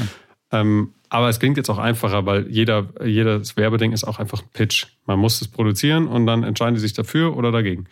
Ähm, das heißt, da kann man auch viel Geld mit verdienen. Ähm, ich weiß, dass ich nach drei Jahren hatte ich die 15.000 Euro nicht wieder eingespielt. Mhm. Ähm, hatte zwar einige Songs, aber wenn da, wenn kein, keine, keine Radionummer dabei ist, ähm, dann wird es schwierig, in drei Jahren 15.000 Euro einzuspielen. Okay. Und ich hatte es dann irgendwann tatsächlich durch einen Werbespot, der ein bisschen verspätet abgerechnet wurde. Damit hatte ich es dann drin. Aber es, Krass. es kann alles sein. Ein Song kann 0 Euro bringen, ein Song kann äh, 300.000 Euro bringen. okay. Also alles mit dabei. Und, oh, sorry, heute ist irgendwie hier der Alles gut. drin. Ähm, du kriegst diese 15.000 Euro als Vorschuss, äh, verdienst natürlich dann auch mit an der GEMA ab diesen 15.000 Euro, aber welche verdienst, also wie verdienst du auch noch mit an den Songs und an den Projekten? Weil ich gehe mal davon aus, 15.000 Euro für drei Jahre, das wird ein bisschen schwierig. Ja, ähm, ist auch schwierig. Deswegen das erste Jahr in Berlin habe ich mich auch äh, arbeitslos gemeldet, weil ich vorher in einem Stadttheater neben dem Studiojob in Gießen angestellt war. Deswegen dachte ich, okay, keine Ahnung, wie das jetzt läuft in Berlin, ob das überhaupt funktionieren wird. Ähm, und ich weiß, dadurch, dass ich sechs Jahre eine Anstellung hatte, habe ich äh, Anspruch auf Arbeitslosengeld. Das heißt, ich war mhm. ein Jahr lang in Berlin arbeitslos gemeldet, ähm, weil ich natürlich auch kein Geld verdient habe. Wo, woher auch? Mhm. Ähm, weil man hat ja keine Einnahmen mehr, dadurch, dass man einmal diesen Vorschuss bekommen hat und dann keine Einnahmen mehr hat, bis das Geld wieder drin ist. Man kann nebenbei zum Beispiel für eine Songproduktion oder eine Werbeproduktion bekommt man Budget. Das heißt, du bekommst, kannst du Song XY produzieren oder einen Song, den man geschrieben hat und produziert hat, der soll veröffentlicht werden. Dann sagt man, okay, die Produktion kostet 1000 Euro, 2000 Euro, 3, 4, 5, 6000 Euro, je nachdem, wo man steht. Am Anfang eher so 1000, 1500 Euro. Mhm. Ähm, und auch da wieder unterschiedlich. Beim Hip-Hop ist das Budget für, äh, für eine Produktion echt, selbst auf hohem Niveau, echt armselig im Gegensatz zu, zu, zu dem Budget für Pop-Sachen. Ähm, dann gibt es noch Lizenzen, also die Produzentenpunkte an einem Song. Wenn ich einen Song produziere, ähm, habe ich einmal die GEMA, wann die kommt, weiß man nie. Mhm. Äh, Budget, was ich verhandeln kann und Produzentenpunkte. Heißt, wenn ich fünf, wenn ich fünf Punkte habe an dem Song, heißt das, ich habe fünf Prozent vom Master. Und das heißt, wenn der Song verkauft wird, wenn er gestreamt wird. Bei Master ist das Allerwichtigste beim Streaming. Wenn der eine Million Mal gestreamt wird, boah, ich will nichts Falsches sagen, es ändert sich ständig. Wird eine Million Mal gestreamt, dann sind das 800 Euro Master und davon habe ich dann 5%. Und das sind dann die ah, Lizenzen. Ja, und das muss aber dann, das Label oder das Label hat eine Firma, die die Lizenzabrechnung macht. Das ist im besten Fall halbjährlich, äh, teilweise reinig Jahre später noch Lizenzen hinterher, weil die müssen eine Abrechnung machen. Die schicken mir die Abrechnung, ich stelle eine Rechnung. Das heißt, das kommt auch irgendwie alles nicht von alleine wie durch Magie aufs Konto. äh, da muss man auch wieder hinterher rennen. Das heißt, man hat immer gleichzeitig Krass. den Job Produzent, äh, Songwriter, Büroangestellter, Buchhalter. Äh, äh, Buchhalter, ähm, äh, Steuerberater, also nicht Berater, sondern äh, jemand, der die Steuer selbst machen muss. Äh, als Selbstständiger ist es echt scheiße. Wirklich. Ist echt anstrengend. Also das darf man nicht verpennen, dass man äh, wie viele äh, geil Vorschuss irgendwas Teures kaufen. Und dann musst du nachzahlen äh, beim Finanzamt. Das ist echt ein großes Problem, was, was viele vergessen. Das heißt, das machst du aber trotzdem alles und das übernimmt nicht der Verlag für dich oder habe ich das falsch verstanden? Genau, das macht nicht der Verlag, weil das ein Produzentending ist. Mhm. Das hat wieder nichts mit dem Autorending zu tun. Ähm, Lizenzabrechnungen sind Produzentensache. Äh, das Budget für eine Produktion verhandeln, Produzentensache. Hat, geht, den, geht dem Verlag nichts an. Alles klar. Ja. Okay. Äh, was ich vergessen habe, was relativ neu ist und sich leider noch nicht so wirklich durchgesetzt hat, hat aber es ist in der Startphase, ähm, Session Fees. Das heißt, man kriegt Geld dafür, dass man die Session macht, die Songwriting-Session. Normalerweise kriegt man kein Geld, was auch der, der normale Mensch überhaupt nicht verstehen kann. Wie, ihr werdet nicht bezahlt für eure Arbeit. Ähm, man geht ins Studio, schreibt einen Song, irgendwann kommt er raus, dann spielt er so und so viel GEMA ein und zwei Jahre nachdem man den Song geschrieben hat, kommt dann irgendwann GEMA, wie viel weiß man nicht. Und mittlerweile ist es oft so, dass Leute sagen, ja, okay, ich mache die Session für 250 Euro, 500 Euro, was auch immer. Mhm. Ähm, aber auch das ist schwierig als Newcomer. Weil es gibt diese, es gibt keine Regel, dass es so viel kostet. Manche machen es, manche nicht. Und ähm, ich mache es zum Beispiel auch nicht, weil es, es ist irgendwie oft schwierig hinzukriegen. Soll ich jetzt Nico Santos sagen, ach so, jetzt kostet es übrigens 500 Euro, wenn ich mit dir in eine Session gehe. Das ist alles immer so ein bisschen, es ist das Musikbusiness und nicht das, die Musikfreundschaft, ähm, aber trotzdem ist das Schwierige immer, kein, keine, die Stimmung nicht kaputt machen, die Connections nicht kaputt machen, gleichzeitig irgendwie Geld verdienen, sich aber auch nicht verarschen lassen. Das ist das, das, das Schwierigste in dem, in dem ganzen Musikbusiness-Ding. Alles klar. Ja. Aber ich, es gibt viele Möglichkeiten, äh, Geld zu verdienen. Ja, apropos Geld Beispiel, verdienen. Äh, genau. Was ich noch vergessen habe, ganz kurz. GVL. Ähm, weil das kaum jemand auf dem Schirm hatte. Ich hatte es jahrelang nicht auf dem Schirm.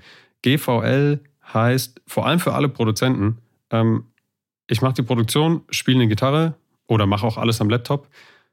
Der Song kommt raus, man meldet den Song bei der GVL an ähm, und kriegt für, ich weiß gar nicht genau für was, für, für Radio Airplay für, wenn der irgendwo im Club gespielt wird oder was auch immer, bekommt man Geld Mhm. dafür, dass man Musiker war. Das heißt, jeder, Mhm. der irgendwo was singt oder spielt oder was auch immer, äh, bekommt Geld. Und das ist teilweise echt viel Geld, ähm, was sonst einfach irgendwo in irgendeinem GVL-Topf liegt. Was die meisten nicht wissen. Ich wusste es jahrelang nicht. Und plötzlich bekomme ich halbjährlich Geld von der, äh, von der GVL überwiesen und weiß nicht immer wofür. Perfekt. ja, ja. Apropos Geld verdienen. Ähm, ich schmeiße mal ein paar User-Fragen rein. Da geht es Ja. um Geld verdienen. So, Sehr gut. Frage von 6am. Würde der Bre Kali, äh, ich habe ein neues Wort gelernt, Bre, ich kannte Bro und Bra, aber Bre kann ich noch nicht. Okay, geil. Bro und Bra. ja, der alte Sack lernt neue Worte. Alles klar. Äh, sagen, dass wenn der Vorschuss innerhalb der Frist erstmal nicht eingespielt wird, man in der Industrie verbrannt ist. Also eigentlich Nee. bist du doch das Beispiel, dass es nicht so ist, oder? Genau, interessiert keinen Menschen. Mhm. Das ist, wenn du, wenn du, wenn du gut bist, ist es scheißegal. Wenn du gut bist, sagt ein anderer Verlag, ah, du hast es noch nicht eingespielt, äh, okay, dann kaufen wir dich raus. Ist alles egal. Du musst nur gut sein. Alles andere ist egal. Alles klar. Dann Frage von Blues Fuzzy. Kann man einen Vorschuss auch ablehnen und was wären die Folgen? Kann man sehr gerne. Ich nehme seit Jahren keinen Vorschuss mehr, auch wenn ich immer wieder neue Verlagsverträge mache. Ähm, weil im Vorschuss ist nur geliehenes Geld.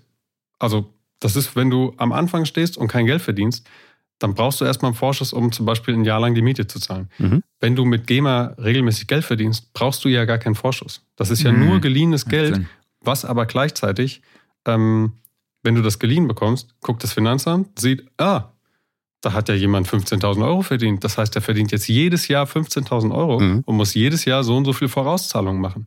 Und dann zahlst du ein Jahr die Vorauszahlung und im nächsten Jahr hast du kein Geld mehr dafür. Mhm. Das heißt, ich bin immer der Meinung, wenn man das Geld nicht dringend braucht, sollte man nicht unbedingt einen Vorschuss nehmen, aber das ist nur meine Einstellung.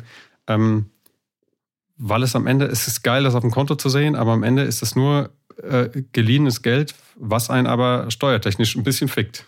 Mhm. Okay. Alles klar. Dann Frage von Pop-Polizei. Ähm, hast du auch Erfahrungen mit Sync-Deals? Kümmert sich dein Verlag darum? Ja, also der, genau, Sync macht auch alles der Verlag. Was kannst du kurz Ähm, erklären, was das ist? Ja, da ist es ähm, auch wieder so ein Unterschied. Sync-Deals sind einmal ähm, äh, Big FM macht einen Werbespot mit Buddha to You von Nico Santos. War tatsächlich letztes Jahr so. Dann gibt es dafür einen Sync-Deal und dann äh, gibt es XY Budget für alle Songwriter, dafür, dass die das benutzen können. Und man muss das freigeben. Dann gibt es aber Sync ist auch diese, diese Werbegeschichte, die ich mache. Also ähm, wenn es heißt hier, ähm, Ferrero will, ein, will Musik für einen Kinderriegel-Werbespot, dann ist das auch, dann läuft das auch als Sync. Also Sync ist eigentlich immer irgendwas mit, mit, äh, mit Bild. Ja. Alles klar. Dann noch Frage von. Äh, äh, nee, das war gar nicht die Frage, die, Nee, war ich keine wollte. Frage. Genau, richtig. Das wollte ich einblenden. So.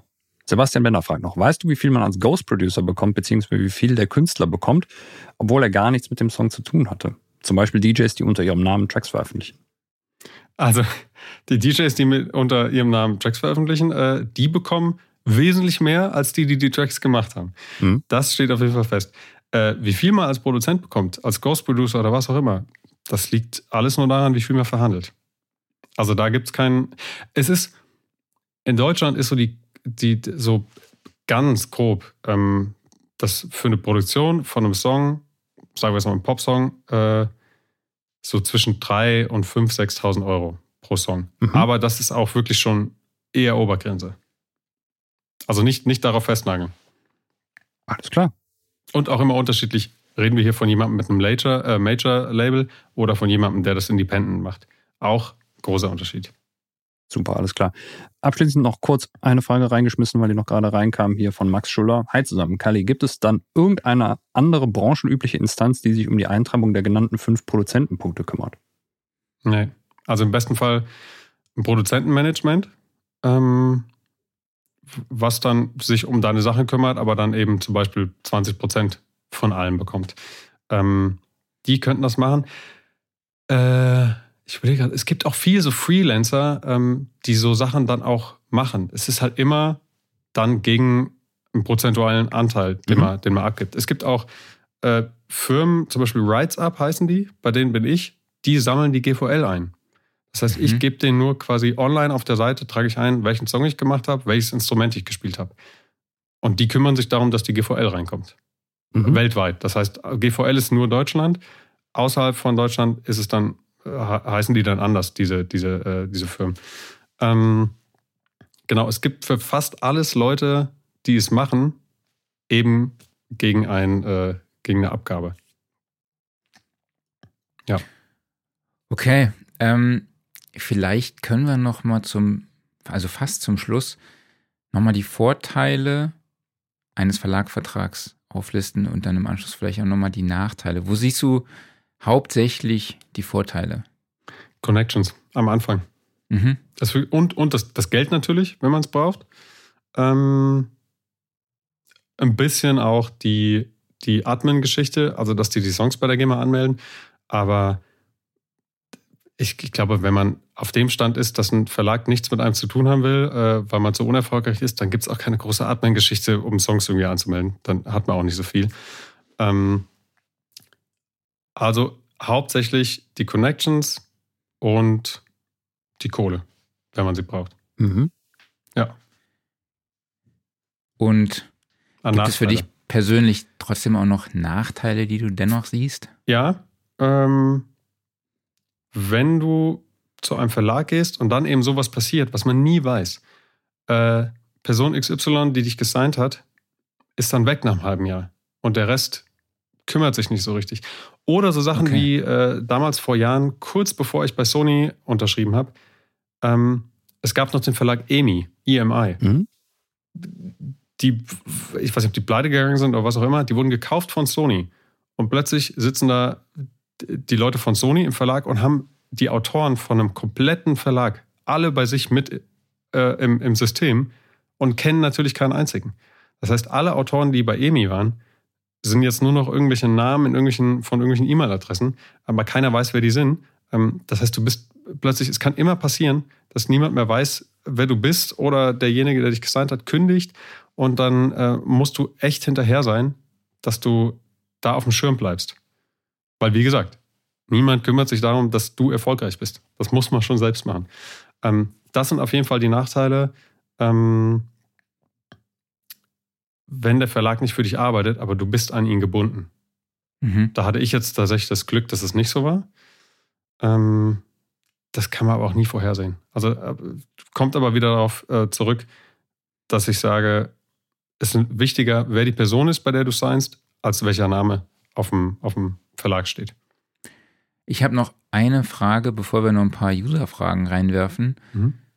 Ähm, es ist aber schon so, dass du quasi da nur für Künstler arbeitest, die dann halt bei dem Verlag auch unter Vertrag sind, weil alles andere würde dir dann. Nee, gar nicht. Nee, gar nicht. Nee, genau. Okay. Das meinte ich vorhin. Das hat, äh, man, man ist überhaupt nicht nur das Geld, was ich verdiene, ist exklusiv bei diesem Vertrag, äh, bei diesem Verlag.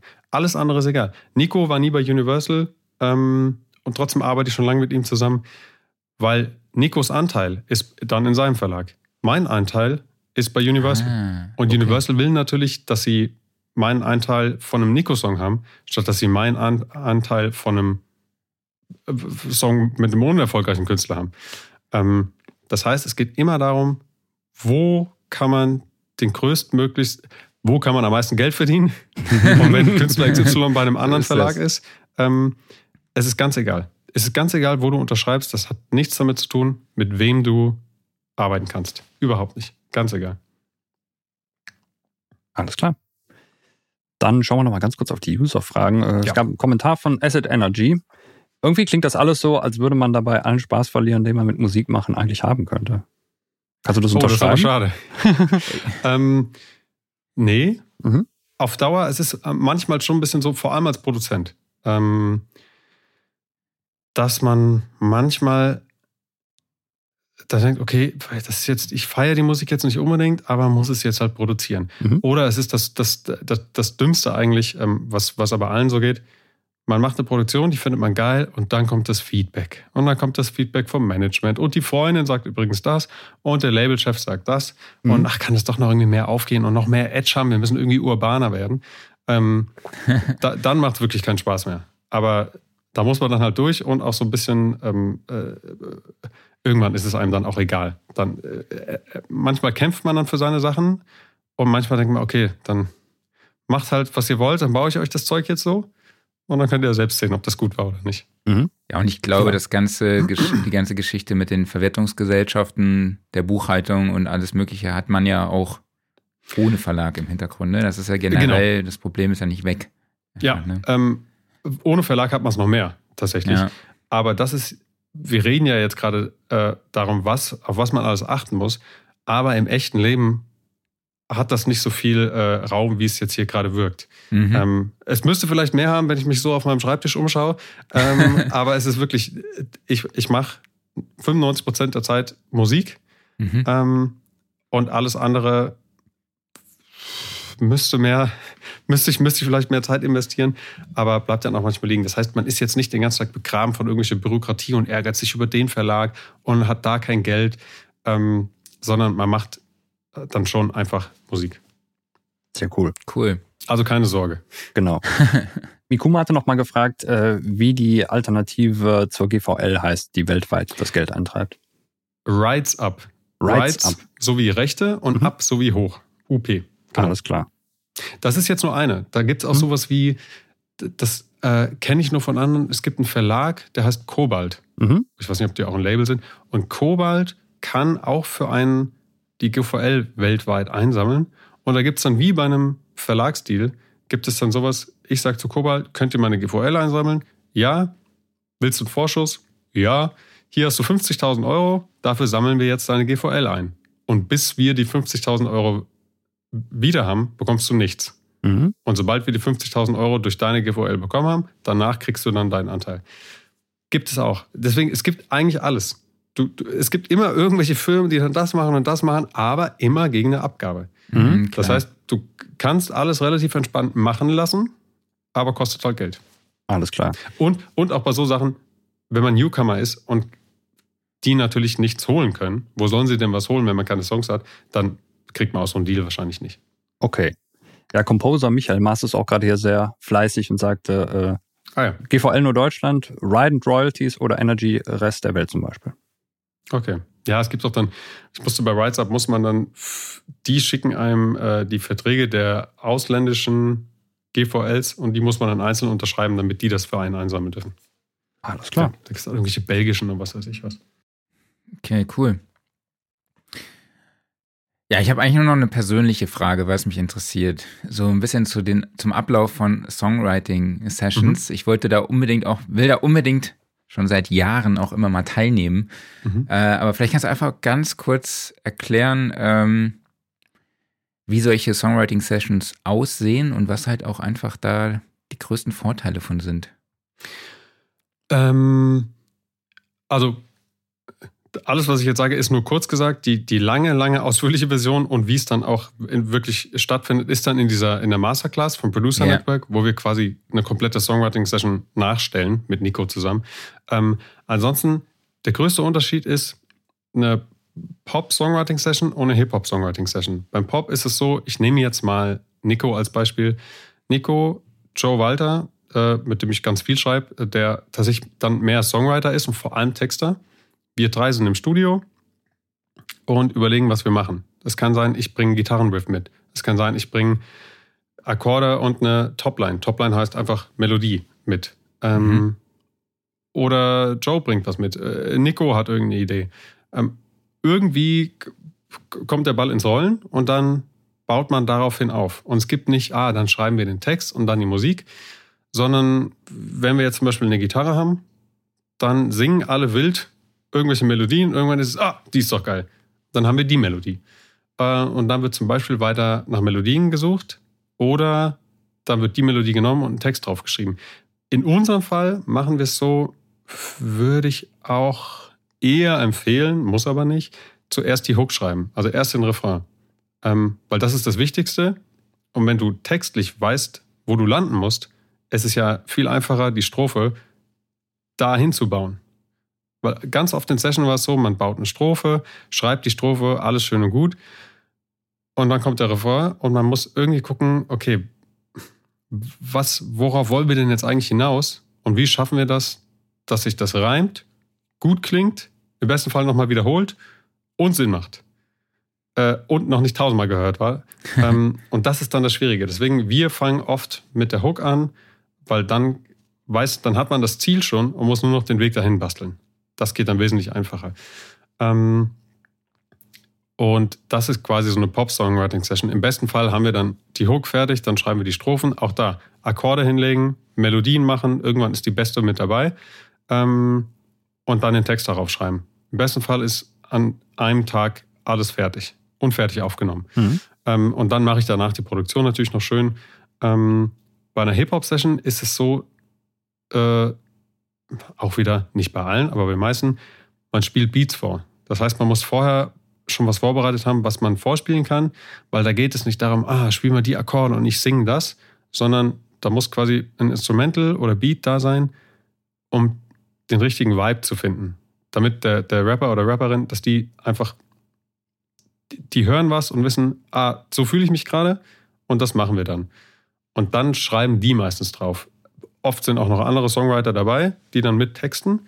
Ähm, aber da ist es als Produzent wirklich so, man hat vorher mehr Arbeit beim Vorbereiten und oft in der Session läuft dann acht Stunden derselbe Loop. Möchte ich zwar auch meistens aus dem Fenster springen dann, ähm, aber das ist der größte Unterschied. In der Pop-Session macht man mehr alles von Scratch und bei Hip-Hop muss man vorher Beats haben, um irgendwie ein bisschen Auswahl zu haben. Auch viel mhm. bei Contra haben wir viel auch von Scratch gemacht. Dann spiele ich auf dem Keyboard was oder auf der Gitarre was, was er geil findet und dann baue ich quasi live den, den, den, den ganzen Song und währenddessen schreibt er.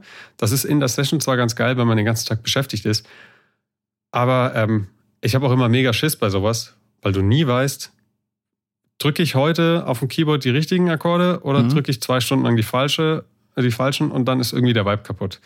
Ähm, und selbst wenn es alles funktioniert, dann ist es natürlich gut, wenn man so gut als Produzent ist, dass man es schafft, in der Zeit einen geilen, kompletten Song zu produzieren. Und nicht drei Stunden Piano-Sound sucht und einen Snare-Sound, mhm. sondern einfach schnell alles fertig hat. Ja. Dass er auch mit einem geilen Song auf dem Kopfhörer aufnehmen kann und abends alles fertig ist und er auch so aus der Session geht, ähm, dass er denkt, der Song ist geil und nicht, ah nee, irgendwie, ich glaube, ich glaube, es bringt nichts. Ähm, weil du musst die Leute ja quasi so aus der Session lassen, dass die das geil finden. Weil nur so, am nächsten Tag machen sie noch einen Song mit jemand anderem, danach noch einen, noch einen, noch einen. Wieso sollen sie deinen Song geil finden und mit drauf lassen? Mhm. Das ist mhm. irgendwie, das muss man irgendwie schaffen. Ja. Das ist so der größte Unterschied Verstehe. bei den Songwriting-Sessions. Hip-Hop und Pop ist ein bisschen, bisschen was anderes. Cool, danke dir. Ähm, Sehr gerne. Vielleicht zum Schluss des Themas, ich mache dich jetzt nochmal hier mhm. groß, damit ich das nachher zusammenschneiden kann. Ähm,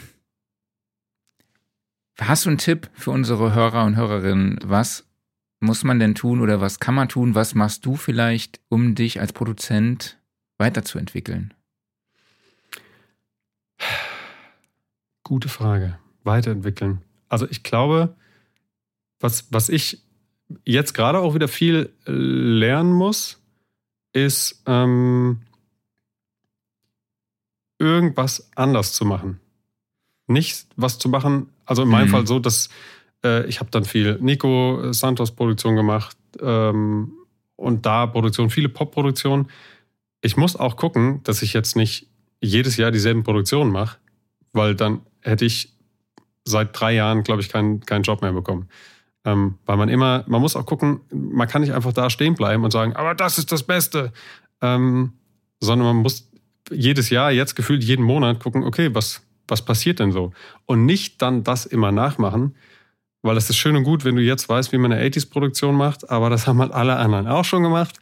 Und wenn das Zeug im Radio läuft, dann damit anzufangen, bis so ein Song, den man dann macht und der dann rauskommt, äh, das dauert so lange, dass der Trend wahrscheinlich schon vorbei ist. Also was ich jetzt gerade tatsächlich mh, hm, am meisten auf dem Tisch habe, sind Songs für Künstler, ob es jetzt Nico oder, oder Lena oder was auch immer. Das sind Demos von 80s-Songs. Und die Songs sind gut und die wollen gerne den Song machen, aber Kali, kannst du bitte den Song produzieren, ohne dass er nach 80s klingt? Weil mhm. der Song ist geil, aber soll nicht mehr nach 80s klingen. Das ist momentan wirklich seit Wochen und Monaten das Top-Ding, was ich, äh, das Top-Problem, was ich habe, weil es schwierig ist. Weil es schwierig ist, die Energie von einem 80s-Song zu nehmen und nicht nach 80s klingen zu lassen. Und das ist, glaube ich, das, was man am meisten lernen kann. Irgendwie gucken, was ist denn, was kann ich denn besser machen oder anders machen? Erstmal nur anders. Anders machen als alle anderen. Ähm, vor allem, wenn man Newcomer ist. Wieso soll ein Label oder ein Künstler oder ein anderer Produzent, was ist denn der Mehrwert? Was habe ich denn davon, wenn du mir jetzt über Instagram was schickst und es klingt genauso wie alles andere und es klingt genauso wie alles, was ich selbst auch mache, weil dann kann ich es ja selbst machen. Ich brauche mhm. ja was anderes. Du musst einfach nur irgendwie was anderes oder irgendwas Neues machen. Das ist das Allerwichtigste. Klingt so dumm und nach Klischee, aber es ist das Allerwichtigste. ja. Cool, danke dir. Äh, da habe ich auch gleich noch eine Anschlussfrage zu der 80s-Geschichte. Glaubst du denn, dieses 80s-Revival ist vorbei? Ja. Geht das zu Ende? Ja, ist vorbei. Ja. Also es ist zumindest, es ist, du, du kannst jetzt andere fragen, die den ganzen Tag nur Synthwave hören und sagen, hä, nichts ist vorbei. Ähm, aber wenn man jetzt zum Beispiel vom Radio ausgeht oder auch Spotify, dann ist das 80s-Ding eigentlich vorbei. Ich meine, The Weeknd hat jetzt zwei 80s-Alben gemacht. Vielleicht macht mhm. er es noch weiter und ist so sein Ding. Ähm, aber man merkt ja jetzt schon, 80s-Demos werden nicht mehr, die müssen umproduziert werden. Weil einfach niemand mehr 80s, 80s hören will. Es ist gerade echt krass mit den, mit den Trends, ähm, weil durch TikTok so schnell irgendwelche random Trends herkommen, dass die Labels kaum noch hinterher sind. Also es gab ja vor, vor zwei Jahren diesen, diesen, dieses TikTok-Ding von Fleetwood Mac, wo der Typ auf seinem Skateboard fährt und sich mit so einem Drink filmt. Ja. Ähm, und dann war plötzlich Fleetwood Mac auf Platz 1 bei Spotify. Letztes Jahr das Briefing fürs neue Miley Cyrus Album, Fleetwood Mac. Also es ist so, so funktionieren dann irgendwie Sachen. Und jetzt bringt sie einen neuen Song raus, der klingt aber nicht nach Fleetwood Mac. Mhm. Weil wahrscheinlich dann eine Sache passiert, es vergehen fünf Monate, alles ist anders. Also es ist schwer, heutzutage ist es sehr schwer, auf Trends aufzuspringen, weil die Trends zu schnell vorbei sind. Deswegen ist, glaube ich, das Wichtigste, machen, was man geil findet und im besten Fall noch ein bisschen anders dabei klingen. Ist auch das Schwierigste. Einfach nur irgendwas zu machen, was einem Spaß macht, statt was, was man quasi kennt. Es ist viel einfacher, was zu bauen und denkt, oh, geil, ich habe jetzt einen 80-Song produziert, das kann ich. Viel einfacher, als was zu machen, was neu klingt. Mhm. Ja. Und vor allem, was ich auch letztens dachte, wie kann man denn als Produzent oder Songwriter noch, äh, vor allem als Produzent, noch erfolgreich sein? Äh, man muss einfach das können, was ein AI Ding noch nicht kann. Es gibt ja, man kann ja, es gibt, es gibt Videos bei YouTube, äh, äh, wo ähm, Leute von einer AI Beats bauen lassen und die auf Beatstars verkaufen und Geld damit verdienen. Das heißt, was muss man mitbringen, damit man besser ist als eine künstliche Intelligenz? Klingt jetzt irgendwie ein bisschen future-mäßig weit hergeholt, aber ich glaube, so weit ist es gar nicht hergeholt. Nee, also ich glaube, vor allem im Mastering-Bereich ist es gar nicht weit hergeholt. Mhm. Also. Ein, genau, ja. Einmal das und vor allem im, im Beatmaking. Weil Beats, ja, ähm, eine echte Gitarre und so weiter. Und das ist immer noch so ein bisschen, wird noch schwierig, glaube ich, mit Programmieren und, und AI. Aber lass uns in einem Jahr nochmal drüber sprechen. Ja. Ähm, aber Hip-Hop-Beats bauen, da brauchst du eigentlich keinen Produzenten mehr dazu. Oder Samples zu bauen. Musst du nur die AI richtig füttern. Krass. Das heißt, seid, seid besser als die Maschinen, dann habt ihr noch eine Chance. Jo, ich glaube, Klaus, dann kannst du weitermachen, ne? Ja, genau. Ich möchte gerne noch, weil wir gerade hier so äh, schön sprechen, eine äh, sehr unromantische Frage von Weltenkinder reinschmeißen. Buchhaltungssoftware für Musiker. Äh, Steuerberater. ich hab, ja, ich habe irgendwann äh, aufgehört, es selbst zu machen, weil mhm. es, äh, man kriegt den, du, du kriegst den Kopf nicht frei, wenn du so einen Scheiß im Hinterkopf hast. Mhm. Es, ist, es fällt mir immer schwer, weil ich, weil ich eine zu deutsche Kartoffel bin und denke, oh, ich kann jetzt nicht so viel Geld bezahlen dafür, dass jemand die, die Belege sortiert. Ähm, es gibt TMO, The Music Office. Das ist quasi ähm, unter anderem machen die Buchhaltung, die sich so ein bisschen auf das Musikbusiness spezialisiert. Ich bin da selbst noch nicht, habe aber oft überlegt, dahin zu gehen, bin aber eigentlich bei einer sehr guten äh, ähm, ähm Steuerberaterin. Ähm, also das heißt, die sind auch Steuerberater, The Music Office. Die machen das. Aber eigene Software, keine Ahnung. Verschwendet am besten keine Zeit damit, weil äh, ich glaube, man muss schon möglichst viel Zeit darin investieren, musikmäßig am Start zu bleiben. Mhm. Wenn man dann 50 Prozent der Zeit mit der, mit der, Buchhaltungssoftware verbringt, ist auch blöd. Ja. Also ich persönlich nutze LexOffice. Die haben mal so ein bisschen damit geworben, dass es irgendwie so ein bisschen musikermäßig ist. Habe ich ehrlich gesagt nicht viel von gemerkt. Ich bin aber auch was Steuern angeht, also wirklich Elemente.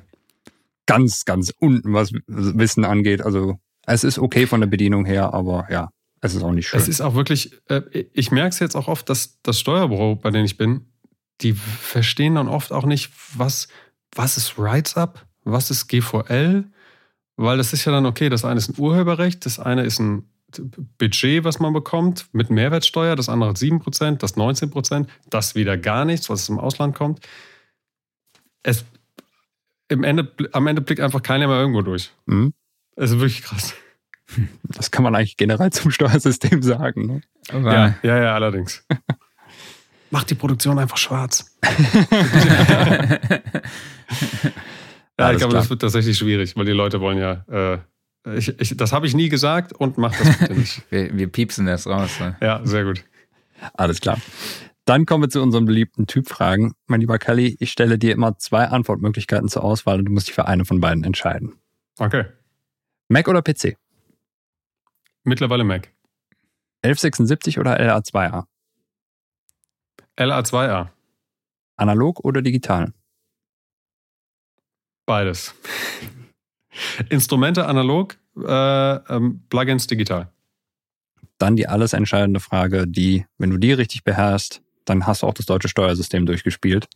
Kommt der EQ vor oder hinter den Kompressor? Vor 44,1 Unbedingt. Kilohertz oder 48 Kilohertz? 44,1. Vinyl oder CD? Hm. Vinyl. Hm. Und Wein oder Whisky? Weder noch, aber dann eher Whisky. Alles klar, danke dir. Okay. Sehr gut. Dann haben wir noch das Geständnis. Ähm, gibt es irgendwas, was du in der Musikproduktion einsetzt, wo du denkst, oh mein Gott, wenn das jemand rausfindet, dass, dass, findet, dass ich das so mache oder dass ich dieses Tool nutze, dann wird es peinlich. Ähm, ja, aber trotzdem zeige ich es und sag's. Ähm, nämlich meine Master Chain ist, ist sehr übel. Aber auch fast immer dieselbe, ja, wirklich. Ähm, äh, ich werde auch, äh, Lex Barkey macht ganz viele äh, Master von den Sachen, die ich mache. Und er hat auch gestern wieder geschrieben, ja, schick lieber die Sachen getrennt. Äh, bei deiner Master Chain muss ich ja immer ein bisschen gucken. Ähm, weil ich dann erstmal der Kompressor auf der Master Chain macht viel zu viel. Mhm. Ähm, Okay. Danach hatte ich dann jahrelang einen Infected Mushroom Pusher von Waves noch Oh, cool. drauf, der es breiter gemacht hat und ein bisschen Höhen dazu. Und danach immer den FGX von Slate, mittlerweile den Smart Limit. Ähm, Smart Limit auch zum Thema AI.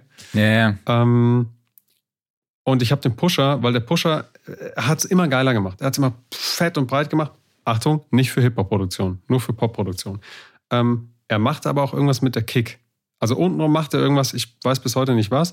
Und deshalb habe ich den jetzt ersetzt und habe mir in Ozone, habe ich mir das Gute, was der Pusher macht, nachgebaut. Aber untenrum bei der Kick alles so gelassen, wie es sein soll. Immerhin, aber trotzdem, der Kompressor arbeitet noch zu viel. Es ist, wenn ich die Master Chain ausmache, klingt es wie Rotz. ähm, aber das liegt tatsächlich alles nur daran, ähm, dass in der Session muss alles schon geil klingen. Es gibt diesen Punkt nicht mehr, dass ähm, in der Session klingt alles scheiße, aber alle können sich vorstellen, wie es klingen wird. Mhm. Gibt's nicht. Also gibt's vielleicht schon, aber ich glaube, deswegen äh, arbeiten Leute im Studio dann auch gerne mit mir, weil es von Anfang an so klingt, als wäre es fertig und es dadurch mehr Spaß macht Mhm. Mhm. wo man sofort irgendwie in dem, in dem fertigen Vibe drin ist. Vor allem für die, die äh, singen müssen. Ganz wichtig. Ähm, und wenn das einmal so ist, kommt man davon nicht zurück. Ich habe die Chain vom Anfang vom Produzieren, ist die bei mir mit drauf, die Master Chain. Und immer wenn ich es ausmache, wird es schlechter. Und äh, Okay. deshalb ist es schwierig und ich werde sie nicht richtig los. Aber es ist halt leider dem geschuldet, dass man immer gleichzeitig alles ist. Du bist immer Mhm. gleichzeitig der äh, Musiker, Mischer, Produzent, Mastering Engineer, alles gleichzeitig, bis die Demo fertig ist. Verstehe. Und die muss natürlich so klingen wie ein fertiges Master. Mhm. Klar. Ja. Genau. Deswegen auch, glaube ich, noch ein Tipp äh, an alle Produzenten. Checkt ein bisschen, wie man mixt. Schön, wenn ihr gut produzieren könnt, aber keiner hat mehr irgendwie, die wenigsten haben noch irgendwie die Fantasie, sich vorzustellen, wie es geil klingen würde, wenn es noch nicht geil klingt. Mhm. Aber das ist mit Presets und AI und Mastering-Tools ist ja alles ganz easy eigentlich. So, dann haben wir noch unseren Referenztrack. Kali, hast du für unsere Spotify-Playlist irgendeinen Song, wo du sagst, das ist eine Referenz? Sei es das Songwriting ist speziell, der Mix ist super, irgendein spezielles Sounddesign, egal welches Genre, egal welches Jahrzehnt. Boah. Ähm, also, das klingt ganz eklig, aber meine eigene Referenz ist ein Song von mir selbst. Das ist völlig okay. ähm, den ich oft benutze. Ähm, äh, Better von Lena und Nico. Äh, Ah, weil ich den so oft, also ich habe den so intensiv produziert, kenne Mhm. kenn jede Sekunde davon, auch durch diese Decoded-Videos davon. Ähm, und habe ihn so oft gehört, im Radio und überall, dass ich wirklich weiß, wie der wo klingt. Und den nehme ich oft als Referenz, weil ich den genau kenne. Ich muss leider sagen, ich benutze viel zu selten äh, Referenzen bei, bei, bei, bei Mixes, die ich mache oder bei Songs, die ich produziere. Weil ich finde, die ganzen Reference-Plugins, ich habe auch mit einem Hersteller mal gesprochen, äh, im Jahr 2023 sollte man kein Reference-Plugin mehr machen, wo man einen Song-File reinladen muss. Niemand hat Song-Files. Ich verstehe nicht, wieso es kein Reference-Plugin gibt, wo ich einfach, was mit Spotify connected ist, wo ich den Song suche und den als Referenz nehme. Ich habe ich hab keinen Song auf meinem Computer. Ich habe wirklich keinen nicht eigenen Song auf meinem Computer. Das heißt, ich kann in einem Master-Plugin nicht A, B hören. Mhm. Ich muss dann zu Spotify rüber und das ist ja dann wieder ein ganz anderer Pegel, als ich in der DAW habe. Mhm.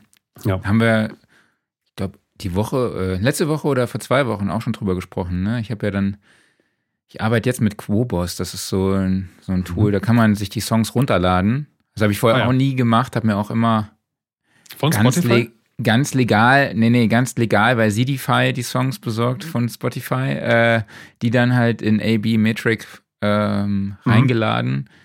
Und jetzt habe ich aber doch gemerkt, dass die, ja, die Klangqualität bei Spotify ist doch schon wesentlich schlechter, als wenn man sich so eine Audio, ein Audio-File runterlädt Ach.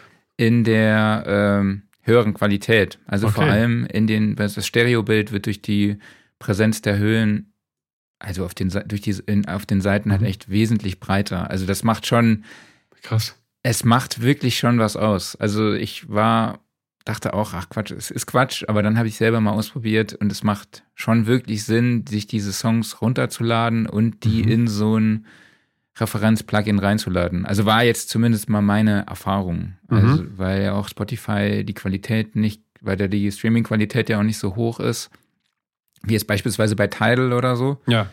Und ähm, genau, das ist jetzt so, da habe ich mir jetzt drei, vier Songs ge- gekauft, die ich als Referenztrack nutze und ähm, das funktioniert echt ganz Das, gut. äh, da denke ich tatsächlich auch oft drüber nach. Ich muss mal irgendwie so eben drei Songs ein bisschen Genre unterschiedlich finden, die ich immer als Referenz benutzen kann. Mhm. Weil das, da muss ich tatsächlich sagen, äh, das mache ich zu selten, weil es immer noch zu umständlich ist. Es ist wirklich alles, was eine Sekunde zu lang dauert, mache ich nicht. Mhm. Oder viele auch nicht, weil es ist keine Zeit für irgendwas. Ich muss in der Woche, gut, aber für Podcast ist Zeit, ähm, ich muss in der Woche ein Album abgeben und habe die Hälfte der Vocals noch nicht.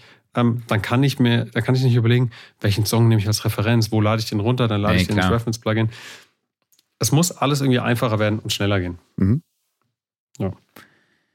Ähm, ja, ich habe dabei ganz, ich mache es heute ganz, ganz kurz, äh, Urgent von Foreigner, wo wir eben bei Ach. ähm, den 80ern waren. Mhm. Äh, Song erschien am 22. Juni in, äh, 1981, wurde pro, äh, produziert von Robert Lang, glaube ich, spricht man den aus. Mhm. Also der auch die Alben von ACDC produzierte. genau. Äh, Song war Nummer 1 Hit in, ja, in mehreren Ländern auf der ganzen Welt, unter anderem natürlich in Kanada, Südafrika und ich glaube, jeder kennt dieses Saxophon-Solo, was Mhm. da drin ist Ja, und ja, auch ja. einfach diese mehrstimmige Vocals, ne, dieses Urgent, also typischer Ja. 80-Sound. Äh, Klaus, vielleicht kannst du noch mal ganz kurz wie gestern im Vorgespräch den Refrain noch mal vorsingen. Ja, ich, ich habe gestern noch gedacht im Vorgespräch, so, oh geil, er hat was von Foreigner reingepackt, aber dann ist es nicht I Wanna Know What Love Is oder es ist nicht Jukebox Hero, sondern es ist Urgent. Es ist einfach nur Urgent, so urgent und es, ich mag den Song nicht. Egal, Ne, aber ja trotzdem nicht. super. Äh, muss, ja, muss ja nur als Referenz hinhalten. Genau, Ich richtig. glaube tatsächlich, ich, ich müsste es immer ein bisschen updaten, die Referenzen, äh, weil sie ja, also zumindest bei dem, was ich mache, wenn es jetzt einfach Popmusik ist, jedes Jahr ist es anders. Ähm, Mhm. Also ich würde bei alles, was danciger ist, ähm, Tiesto, The Motto, Oh ja. unglaublich krass produziert. Mhm. Ähm, Gab es auch auf diversen sketchy Seiten die Stems und wenn man sich die mal anhört, das ist schon echt krass. Ähm, sowas Ultra-Referenz für, für EDM-Sachen. Weil da ist auch eine Referenz irgendwie sinnvoller, weil da muss eine Kick so und so sein. Mhm. Bei Popmusik ist es ein bisschen, was ist denn Popmusik? Dann ist Apache ist genauso Popmusik wie Taylor Swift in dem Prinzip, dass es einfach die populärste Musik ist und Mhm. Apache singt und nicht rappt. Ähm, aber da ist einfach alles breit gefächert. Bei Popmusik kannst du mal so, mal so machen. Dance ist schon sehr vorgegeben. Das heißt, da macht eine gute Referenz dann auch irgendwie Sinn. Mhm. Das stimmt. Jo. Klaus, was hast du dabei? Ja, dann halte ich die 80er-Fahne einfach mal weiter hoch und bin auch jetzt zeitlich gar nicht so weit von dir entfernt, nämlich im Jahr 1982, da kam von Grandmaster Flash and the Furious 5 The Message raus. Und ja, das ist, glaube ich, so, wenn man Hip-Hop aus den 80ern einfach mal so nennt, ist das vielleicht der Song oder sowas, weil einfach so dieses typische Synth-Riff, was da immer rauf und runter läuft drin. Ähm, ich habe gesehen im, im Wikipedia-Artikel, es ist äh, die erste Hip-Hop-Platte, die es ins United States National Archive of Historic Recordings geschafft hat. Okay. Nicht schlecht, wusste ich vorher Das, auch das ist nicht. mein großes Ziel. Da will ich Was, hin. Ja. was ist das? Wusste ich vorher auch nicht, aber äh, klingt Weiß jetzt auch wichtig. noch nicht. Sagen wir mal so. Nee, Klingt genau, wichtig. richtig. aber ich, ich glaube, es ist tatsächlich so, ja. Das ist dieser typische 80s Hip-Hop noch. Einfach sehr, sehr einfaches Drumming. Du hörst einfach so, ja, da läuft eine Drum Machine durch, Mhm. so ein Synthriff oben drüber und Rap. Fertig. Ja. Das war damals Hip-Hop. Und ich finde den immer noch Ja. unglaublich geil, den Song. Sehr geil, definitiv. Krass. Ähm, Kali, wir sind leider schon am Ende angekommen. Die Zeit verflog, habe ich irgendwie das Gefühl. Ja. Wir sind schon bei einer Stunde 30 und ich habe immer noch keinen Hunger. Normalerweise werde ich bei, nach einer Stunde immer schon sehr ungeduldig und denke, ey, wir müssen mal hier auf die Tube drücken. Mein Magen knurrt. Weil ich, weil Ähm, ich, weil ich deinen Wissenshunger so, so gestillt habe, dass du gar nicht- Wahrscheinlich, genau, das ist eine sehr gute Begründung. Äh, ich möchte nur noch mal ganz kurz darauf hinweisen, dass du vor kurzem auch beim Podcast Live After SAE, Mhm. müsste man ja fast sagen, äh, warst. Ähm, werde ich auch noch mal verlinken. Viele liebe Grüße auch an Glenn Genau, und Kurt liebe- an liebe dieser Grüße. Stelle. Ähm, ja, und dann auch noch mal die Masterclass von dir beim Producer Network. Du hast ja auch verschiedene Decoded-Videos gemacht. Genau. Ähm, Genau. Producer Network einfach bei YouTube gucken, findet man. Und genau, apropos finden, wo findet man dich denn auf den sozialen Medien? Wo kann man sich kon dich kontaktieren? Aber du hast ja eigentlich Am- eben schon gesagt, aber vielleicht nochmal Genau. zusammengefasst. Am besten Instagram, äh, Kali-Bianco. Ähm, oder ich glaube, wenn man einfach Pascal Reinhardt äh, Instagram eingibt, dann findet man es auch. Es gibt noch einen Fußballer, der heißt so, aber Habe ich, ich glaube, gesehen, das, ja. das, das schafft ihr dann. ähm, eigentlich, eigentlich nur da. Ähm, ich bin gerade äh, dabei, äh, eigene Plugins zu bauen und die entsprechende, ähm, mit, mit Hilfe von jemandem, der hier im Podcast auch teilnimmt. Ach, Ich Marc, bin's wusste gar nicht, dass du sowas machst. also, genau. Ähm, und äh, die entsprechende äh, Audiofirma und Homepage ist dann auch bald online und die Plugins dann entsprechend auch und Sample Packs von den Songs, die ich produziere. Und ähm, auch das dann alles über Instagram zu sehen. Ähm, das ist eigentlich der Hauptkanal. Also da sehe ich alles. Und wenn man Songs oder so schickt, dann gerne über die E-Mail-Adresse, die in meinem Instagram-Profil zu sehen ist. Und eine Sache, weil du gerade SAE noch gesagt hast, die mir eingefallen ist. Es wird jetzt ab Sommer in der SAE, ich weiß nicht, ob nur Berlin oder Deutschland, wird es einen neuen Kurs geben, den wir letztes Jahr zusammen mit der SAE so ein bisschen entwickelt haben, wo es tatsächlich mehr um das, wo wir drüber gesprochen haben, Songwriting, der, der moderne Songwriter und Produzent. Sehr quasi. cool. Ach, Weil das gab es bei der SAE, es war ja immer sehr technisch. Mhm. Ähm, Mhm. Und da wird es jetzt den Kurs geben, der ein bisschen mehr in das, wie man heutzutage eben im Musikbusiness erfolgreich Musik macht und nicht, wie werde ich Mischer, wie werde ich das. Cool. Das nur mal ähm, äh, im, im, im Hinterkopf behalten, falls man überlegt, wo man hingehen könnte. Da wird es jetzt bald was Neues geben. Kann ich den dann nicht trotzdem besuchen? War das nicht so mal, dass man sich dann in alle Vorlesungen reinschmuggeln konnte, wenn man einmal da war, wenn man so Gute ein Alumni ist? Muss ich mal nochmal, ich muss ja mal, muss ich mal anrufen. die Komm ich Kölner. Genau. Vielleicht Alles komme ich auch klar. mit. Ja, Kali, vielen, vielen lieben Dank, dass du dir die Zeit Sehr, für uns gerne, genommen ja. hast, obwohl du so eine krasse Deadline noch vor dir hast. Das äh, wissen wir sehr, sehr zu schätzen. Total. Und, Ja, man schiebt dann eben doch irgendwie gerne auf. ja, Äh, ja, ja, also das ändert sich auch nicht. also ich habe auf jeden Fall sehr, sehr viele Infos aus diesem Podcast mitgenommen. Ja. Es war mega spannend und ich hoffe, dass wir uns mal auch live begegnen und ich wünsche dir auf jeden Fall viel Erfolg mit dem neuen Album und Vielen Dank. auf allen Wegen. vielen, vielen Dank. Ja, Alles jederzeit. Ich, ich komme jederzeit wieder vorbei. Das wäre super. Danke Kann ich dir haben zu danken. Alles klar. Dann Danke mach's euch. gut, ja? Bis, Bis dann. dann. Mach's gut. Ciao. Tschüss. Ciao. Ja, super Typ. Kann man nicht anders sagen. Es ist halt mal wieder eskaliert heute, ne? Oh, der war gut. Der hätte von mir sein können.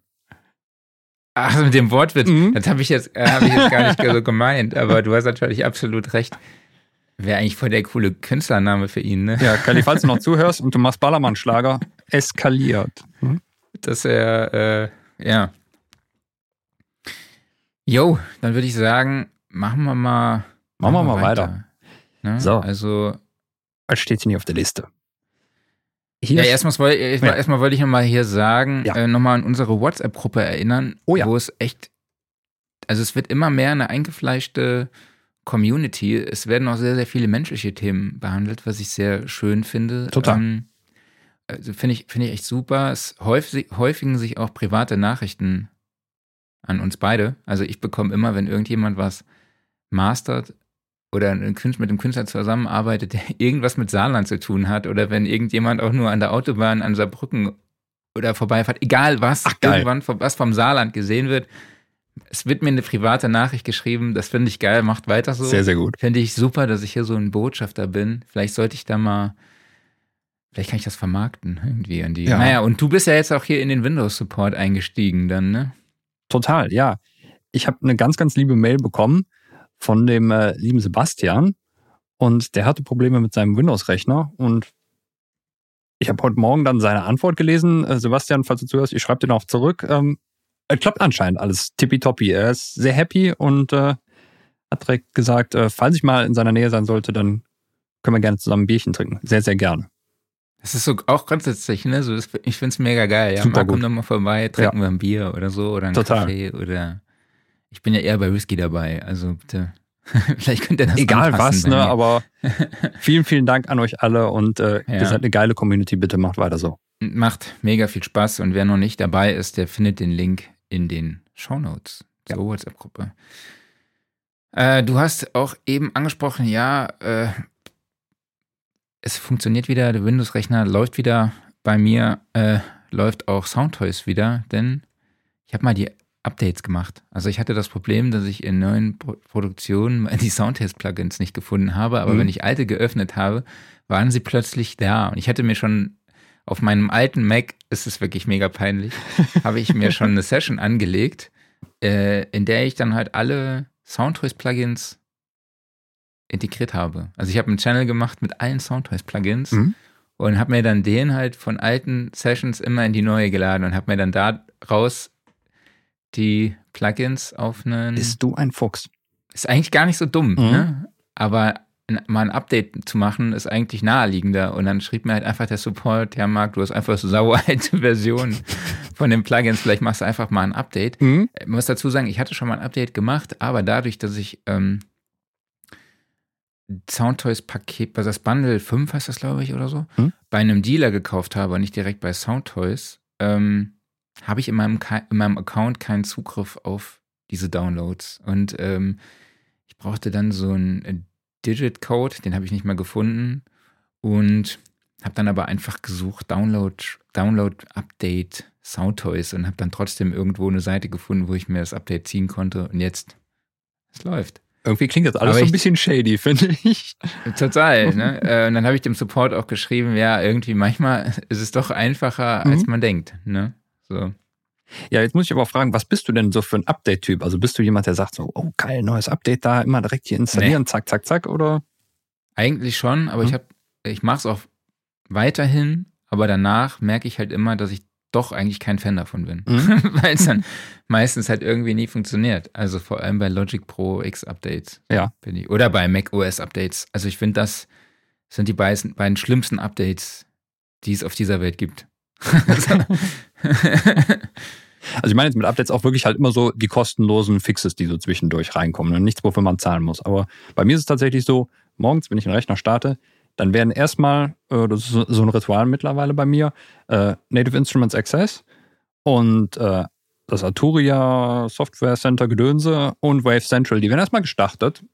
Und wenn da irgendwo ein Update auftaucht, dann freue ich mir erstmal einen Ast ab. Ich finde das total cool. Nee, bin ich, also kann ich nicht ganz nachvollziehen, aber. Gestern kam bei Arturia Also ich meine, so ein es ist immer Rundumschlag. dieses. so, so 30 Ja, Updates für, keine Ahnung, deren ganzen Sachen. So direkt so, ah, geil, alles installieren, Ja. alles installieren. Ich komme gleich bei meinem Workflow der Woche auch Mhm. nochmal auf ein ähnliches Thema. Äh, genau. Aber was hast du denn dabei als Aufreger? Ähm, was habe ich Hast denn da dabei? Habe ich überhaupt aufgeschrieben? Nee, ich glaube, ich habe mich gar nichts Woche, ich hab mich, aufgeschrieben. nö, ich habe mich diese Woche nicht Nö, aufgeregt. du, Ich habe mich aufgeregt, dass es geschneit hat draußen. Das fand ich doof, aber wieso gehst du sowieso nicht raus? ich muss einkaufen fahren heute. Ach so, ja gut, okay. ähm, Workflow der Woche, was hast du dabei? Ja, es ist irgendwie so ein Thema, da kann ich jetzt auch gar nichts Konkretes zu sagen, sondern habe ich schon nicht mal gehabt, äh, es ist mal wieder Zeit für über To-Do-Tools zu sprechen. Und ja, das schwankt ja immer bei mir. Ich hatte irgendwie To-Do-Ist, dann hatte ich Tick-Tick, jetzt habe ich wieder To-Do-Ist und jetzt gerade schwanke ich wieder zurück und eigentlich ist das alles total bescheuert, weil das frisst ja auch wieder Zeit, sich umzugewöhnen. Aber ich habe so ein bisschen gedacht, okay, vielleicht bin ich in meinen To-Do-Tools auch zu ja, zu, zu granular. Also vielleicht muss man das alles so ein bisschen runterdampfen, ein bisschen weniger viele Listen haben, sondern alles so ein bisschen, bisschen gröber strukturieren, weil ich glaube, sonst verbraucht man auch viel zu viel Zeit dafür, überhaupt To-Dos einzutragen, weil das immer alles genau perfekt einsortiert sein muss oder sowas, anstatt das irgendwie gröber zu halten. Und ich glaube, dabei wiederum ist Tick-Tick vielleicht etwas besser als To-Do ist. Deshalb, da das aber auch gerade noch läuft, bin ich da jetzt wieder zurückgewechselt und probiere mich hier wieder ein bisschen durch.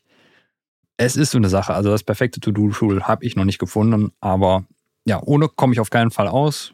Und deshalb, das muss irgendwie so durchoptimiert werden, für mich persönlich, wie es nur geht. Okay, dann ich habe dabei das UA Sphere DLX. Ich habe ja letzte Woche schon davon erzählt, als wir es im Gear Corner vorgestellt haben, das neue Modeling-Mikrofon von Universal Audio, was halt auf dem Townsend Labs L S4 L22 basiert. Ähm, funktionierte nur letzte Woche nicht. Genau. Äh, Habe ich ja auch erzählt. Mhm. Und auch da war es ein Treiberproblem. Aber ich bin froh, dass das Problem nicht bei mir lag, sondern man hat halt mir vor der Veröffentlichung den falschen Treiber geschickt. Und deshalb konnte es auch nicht funktionieren. Passiert. Sie haben sich auch dafür entschuldigt. Und jetzt habe ich ein bisschen damit rumgespielt und es macht wirklich Spaß. Vor allem diese Dual-Membran. Das heißt, äh, man kann in Stereo aufnehmen, man kann dann sagen, hey, wenn man eine Figure 8 hat, also eine 8 als Richtcharakteristik, kann man sagen, welches Mikrofon links und rechts sitzt. Äh, und dann kann man vor allem mit Akustikgitarre hatte ich ja eine Menge Spaß, ne? wenn man dann irgendwie so einen Großmembran auf der einen Seite hat und Kleinmembran Kondensator auf der anderen Seite. Da kann man echt richtig, richtig viel Spaß haben. Vor allem ist ja cool, dass man da destruktiv, aber halt auch noch non-destruktiv mit aufnehmen kann. Das heißt, man kann es entweder in die UA-Console ballern und schon direkt mit dieser Einstellung eine Stereospur aufnehmen. Man kann aber halt auch in der DAW das Plugin reinladen und dann noch die Mikrofonkompositionen ändern und variieren, je nach Mhm. Geschmack. Und das macht schon, macht schon echt sehr, sehr viel Spaß. Ähm, ich muss allerdings sagen, dass ich bisher nur Nuancen bei den Klangunterschieden feststellen kann zwischen den einzelnen Modellen, aber da bin ich noch am Recherchieren, am Arbeiten, mich am reinfinden. Wobei ich dann schon festgestellt habe, dass es im Mix dann doch schon deutlich sich unterscheidet. Also, wenn man die Sachen solo hört, denkt man, wir haben ja im Vorgespräch ein bisschen rumprobiert, ne? Mhm. Äh, man hörte schon einen Unterschied, ne?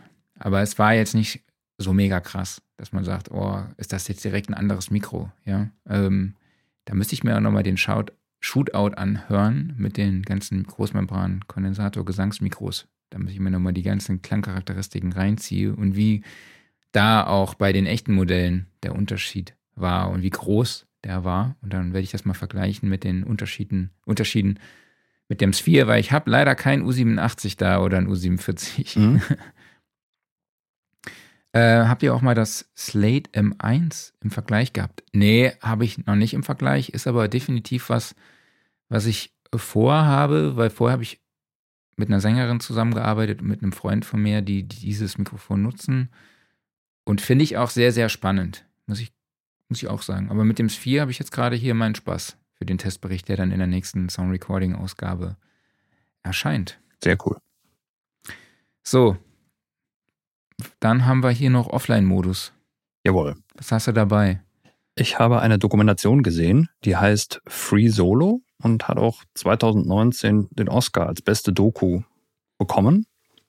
Es geht darum, dass der, ja, ich nenne ihn mal Extrembergsteiger oder Freeclimber, äh, Alex Honnold ist als erster Mensch Free Solo den El Capitan, sind wir schon wieder bei Apple, äh, hochgeklettert im Yosemite Park. Also Free Solo heißt alleine und ohne jegliche Absicherung. Mhm. Kein Seil, kein gar nichts. Der klettert einfach so die Wand hoch. Und Krass. das war von, also von, ist jetzt meine ganz persönliche Meinung, von der sportlichen Leistung ist das natürlich absoluter Wahnsinn.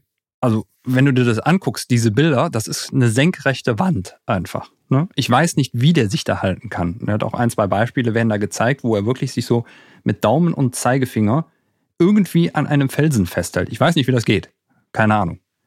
Aber das war halt so eine Nacht- und Nebelaktion. Also du machst einen Fehler und du bist tot. So ist das halt, ne?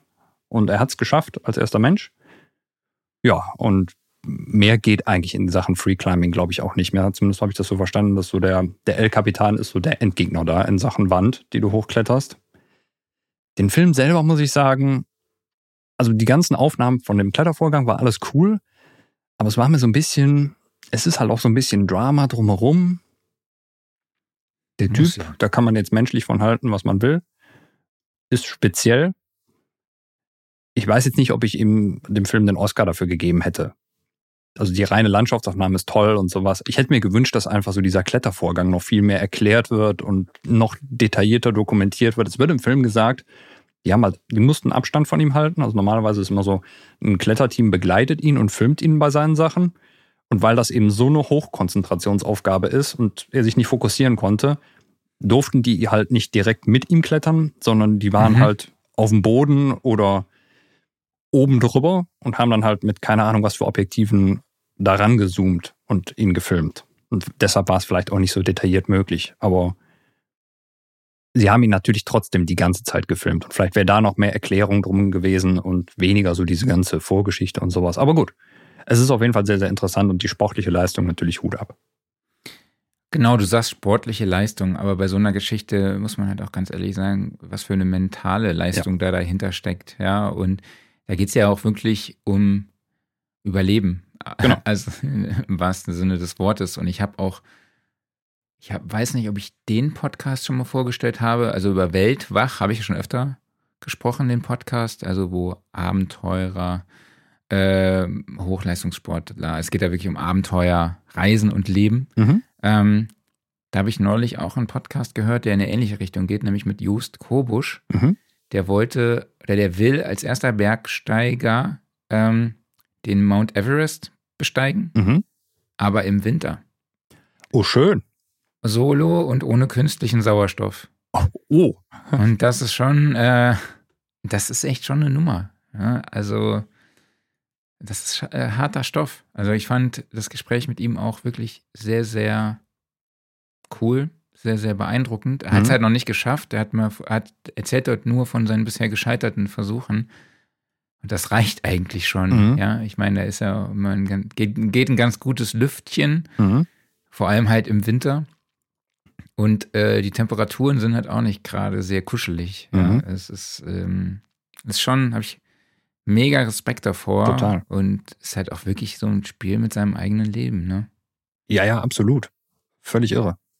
Also das Naja. sind ja auch jetzt nochmal, das ist dann eine etwas andere bergsteigerische Herausforderung, sag ich mal, weil es dann, der El-Kapitan, das wusste ich vorher gar nicht, der ist ein Kilometer hoch, also 1000 Meter, ne? Im Gegensatz jetzt zum Everest, der fast so, neun ne? hoch ist, ne? Ja, Aber ja. es ist halt wirklich, du so kletterst, free-mäßig ist das schon. genau, du kletterst einen Kilometer eine senkrechte Wand hoch. Viel Spaß dabei. Free. Ja. Das ist schon echt heftig, Mhm. definitiv. Kommen wir zum, zum Gear Corner. Wir haben es ja. du hast auch noch einen Offline-Modus. Ach so, ja, stimmt. Hm? Ich habe ja auch noch einen Offline-Modus. Äh, ich wollte noch mal ganz kurz hier erwähnen, dass ich meine Meinung zu Ringe der Macht geändert habe. Mhm. Also ich fand die ersten Episoden plätscherten so dahin. Es war wenig Dramaturgie drin. Es war erstmal viel, viel Story, Vorgeschichte. Ich fand damals den Cast auch nicht so gut, habe ich erzählt. Aber die letzten beiden Folgen, die ich gesehen habe, da ging so viel ab, da ist richtig was los und äh, die haben mich super krass gecatcht. Auch die Dramaturgie in der, äh, in der Serie hat sich deutlich gesteigert. Es wurde sehr, sehr spannend. Es gab Wendungen, mit denen man niemals gerechnet hat. Also bin ich jetzt doch begeistert davon, erstmal. Cool. Ich wusste, dass du das jetzt hast. Oder sehr cool. ich habe eigentlich gesagt mit sehr, ich habe eigentlich mit sehr cool. ich das sind so Standardworte bei mir, das stimmt. So Standard, ne? Ja. So. ja. Wenn ich auch irgendwann mal wieder einen Amazon Prime äh, Testmonat habe, dann gucke ich mir das auch mal an. Ja. So, dann kommen wir jetzt zum Gear Corner. Jawohl. Ähm, gestern, wo, was gestern? Ich weiß gar nicht mehr. Gestern oder vorgestern wurden die neuen MacBook Pros und Mac Minis von Apple vorgestellt und in dem Zusammenhang auch die neuen Chips, nämlich den M2 Pro und der M2 Max mhm. angekündigt. Ne? Also die neuen leistungsstärkeren CPUs und GPUs mit bis zu 96 Gigabyte gemeinsamen Arbeitsspeicher. Es sind die Chips, die so schnell sind wie niemals zuvor es welche gegeben hat und mhm. äh, basieren natürlich halt auf der geilsten Technik von Apple. Ähm, genau, wir könnten jetzt hier alles mal vorlesen. Was hast du dich damit beschäftigt? Was waren für dich so die Key Features? Ich habe das Ganze nur mal überflogen und habe festgestellt, vielleicht habe ich was überlesen, aber eigentlich ist da nicht wirklich was Neues dabei, oder? Es ist einfach nur, ja, das Ding ist schneller. Ja, also sonst wurde das MacBook Pro jetzt vor allem auch optisch und ich glaube sonst nicht erweitert, mhm. sondern es gibt sie jetzt nur mit dem neuen Chip, oder? Also kann ja. auch sein, dass ich mich komplett täusche, aber viel mehr habe ich da jetzt nicht rausgelesen. Ich auch nicht. Ich, ich weiß nicht, ob, ich glaube, vorher war nicht so viel Arbeitsspeicher möglich. Das war ja immer noch so ein bisschen das ja, Ding bei den, bei den M1-Sachen. Da ging irgendwie, ich glaube, lange Zeit nur 16 Gigabyte. Dann wurde es irgendwann mehr bis 32 und jetzt sind wir bei 96. Ja, das ist ja schon eine ganze Menge. Aber ansonsten, ja, ich meine, der M1 ist ja auch, glaube ich, immer noch nicht so wirklich ausgelastet gewesen oder performt immer noch extrem gut. Der M2 ist jetzt, ja. glaube ich, nicht so viel oben drüber, sondern halt so, ja, da ist nochmal so 20 Prozent drauf oder sowas, ne? Aber ich weiß jetzt nicht, ob das ein Ding ist, wenn man einen, einen gut ausgebauten M1-Rechner hat, ob man jetzt upgraden muss. Würde ich jetzt sagen, ja. nö, muss man eigentlich nicht, ne? Nee, muss man nicht. Aber vielleicht machen wir mal ganz kurz ein ähm, Preisbeispiel. Mhm. Also, wenn man jetzt den 16 Zoll, das 16 Zoll MacBook Pro nimmt mit mhm. Apple M2 Max, mit einem 12-Core CPU und einer 38-Core GPU, äh, mit 32 Gigabyte gemeinsamen Arbeitsspeicher, 1 Terabyte Festplatte. Ja. Was haben wir noch? Genau, da sind wir bei insgesamt 4.150 Euro. Also ich habe jetzt hier 3.499 stehen. Aber wenn ich jetzt hier auf 96 Gigabyte Arbeitsspeicher gehe, ich mache mal 8 Terabyte rein, dann sind wir auch schon bei 6.499 Euro. Das ist, das ist sportlich. Ähm, also, aber ich kenne jemanden, der hat sich sowas gekauft vor kurzem. Also gestern. Direkt. Ja, gut, okay. Ich meine, wenn es ein Werkzeug ist, ist es ein ähm, Werkzeug. Aber ne? ja, ich habe ihn dann gestern aus Spaß gefragt, so, ja, mit 96 Gigabyte und dann meinte er, nee, äh, nur mit, ich weiß nicht mehr, 32 oder 64. Auf jeden Fall meinte er, ich hätte gerade Salz in die Wunde, Wunde geschüttet, weil er sich fragt, warum er jetzt nicht dann doch mit 96 gekauft habe. Aber ich habe ihm gesagt, ey, ich glaube, oder nee, mit 8 Terabyte, es ging um die Terabyte, genau. Mhm. Ich glaube, 96 Gigabyte hat er gemacht. Aber ich habe ihn gefragt, ob er die 8 Terabyte genommen hat. Und dann sagt er, nee, er hätte nur die 4 Terabyte genommen, in Anführungszeichen. Und, äh, aber ich glaube, die reichen auch. Ja, man muss Softwareinstrumente und Samples weiterhin auf einer externen hat. Ich glaube, das sind dann nochmal 1200 Euro mehr, äh, Dollar, muss man auch gucken. Man muss halt leider sagen, bei Apple, sobald du irgendwie von der Standardkonfiguration abweichst und da mehr einbaust, dann wird es halt direkt so ekelhaft viel teurer. Genau. Jo, ich glaube, das war so die Hauptmeldung. Ich glaube, du hast jetzt noch ein paar Sachen rausgesucht. Vielleicht kannst du die ein bisschen schneller abhandeln, weil ich habe Hunger. Überhaupt kein Problem, weil das sind auch nur Kleinigkeiten, aber wir haben so lange nicht mehr über irgendwelche neue Sachen am Synthmarkt gesprochen und deshalb schmeißen wir das jetzt hier rein. Und zwar einmal von Arturia. Da gibt es den Mini Freak, ich weiß gar nicht, ob sie ihn V oder 5 aussprechen. Ich denke mal V für Virtual oder sowas. Den gibt es jetzt auch als eigenständiges Plugin. Das war das Plugin, was vorher, wenn man einen Mini Freak, also den Hardware-Synth, gekauft hat, gab es dieses Softwareinstrument mit dazu, was den Mini Freak, der ja eh digital ist und halt nur ein analoge Filter drin hat, quasi emuliert und gleichzeitig auch als Fernbedienung dafür dient. Der war aber eben dann wirklich nur für Käufer der Hardware verfügbar. Jetzt ist er auch als eigenständiges Plugin kaufbar zum Einführungspreis von, ich glaube, 99 Euro. Und äh, wo sind meine Notizen? Gerade weg. Ah ja, wird dann später 199 kosten. Es gibt aber auch ein günstigeres Upgrade noch, wenn man also zum Beispiel sowas wie eine V-Collection besitzt. Dann ist man schon mit 69 Euro dabei. Könnte ganz interessant sein.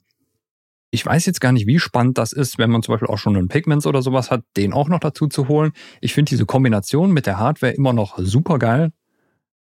Ob man ihn jetzt alleine haben muss, weiß nicht. Ich habe ihn aber auch noch nicht getestet. So.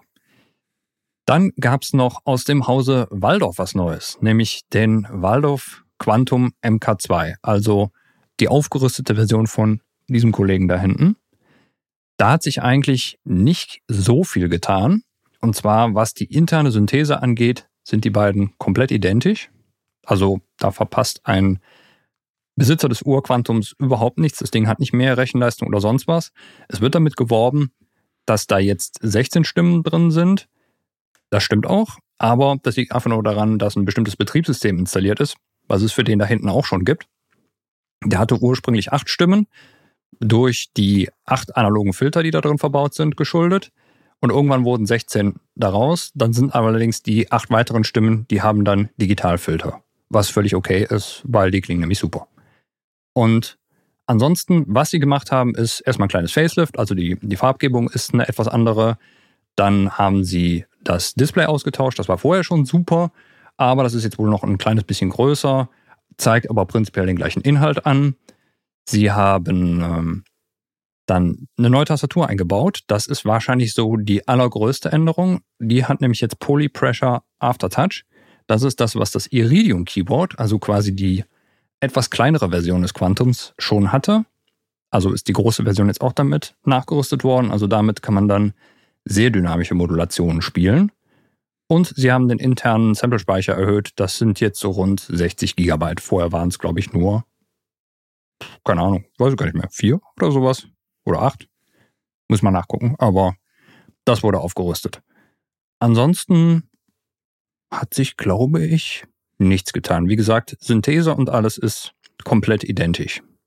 Ansonsten, Quantum, tolles Instrument, natürlich immer noch sehr, sehr teuer, aber ich finde, das ist es wert und da muss man sagen, Waldorf hat da auch wirklich Top-Produktpflege betrieben, weil da kamen immer wieder Updates raus mit neuen Funktionen. Man denkt daran, es kam irgendwann die fünfte Syntheseform mit der Kernel-Synthese dazu. Und dann eben jetzt auch zum Beispiel die Aufrüstung auf die 16 Stimmen und so weiter und so fort. Und sie wollen damit auch nicht aufhören, sondern da kommt noch mehr. Jo, danke dir. Dann würde ich sagen, machen wir einen Sack zu, ne? Machen wir einen Sack zu. Boah, sind wir schon wieder bei fast zwei Stunden. Ja, ich will unter zwei Stunden bleiben. Alles klar. Dann kannst du aber vielleicht noch kurz sagen, wer nächste Woche kommt. Äh, wer kommt nächste Woche? Mach mal die Verabschiedung. Ich gucke, wer nächste Woche kommt. Alles klar. Dann würde ich sagen, an dieser Stelle schon mal vielen, vielen Dank an euch alle da draußen dafür, dass ihr dabei wart. Vielen Dank an dich, Marc. Und natürlich auch vielen Dank an den lieben Kalli.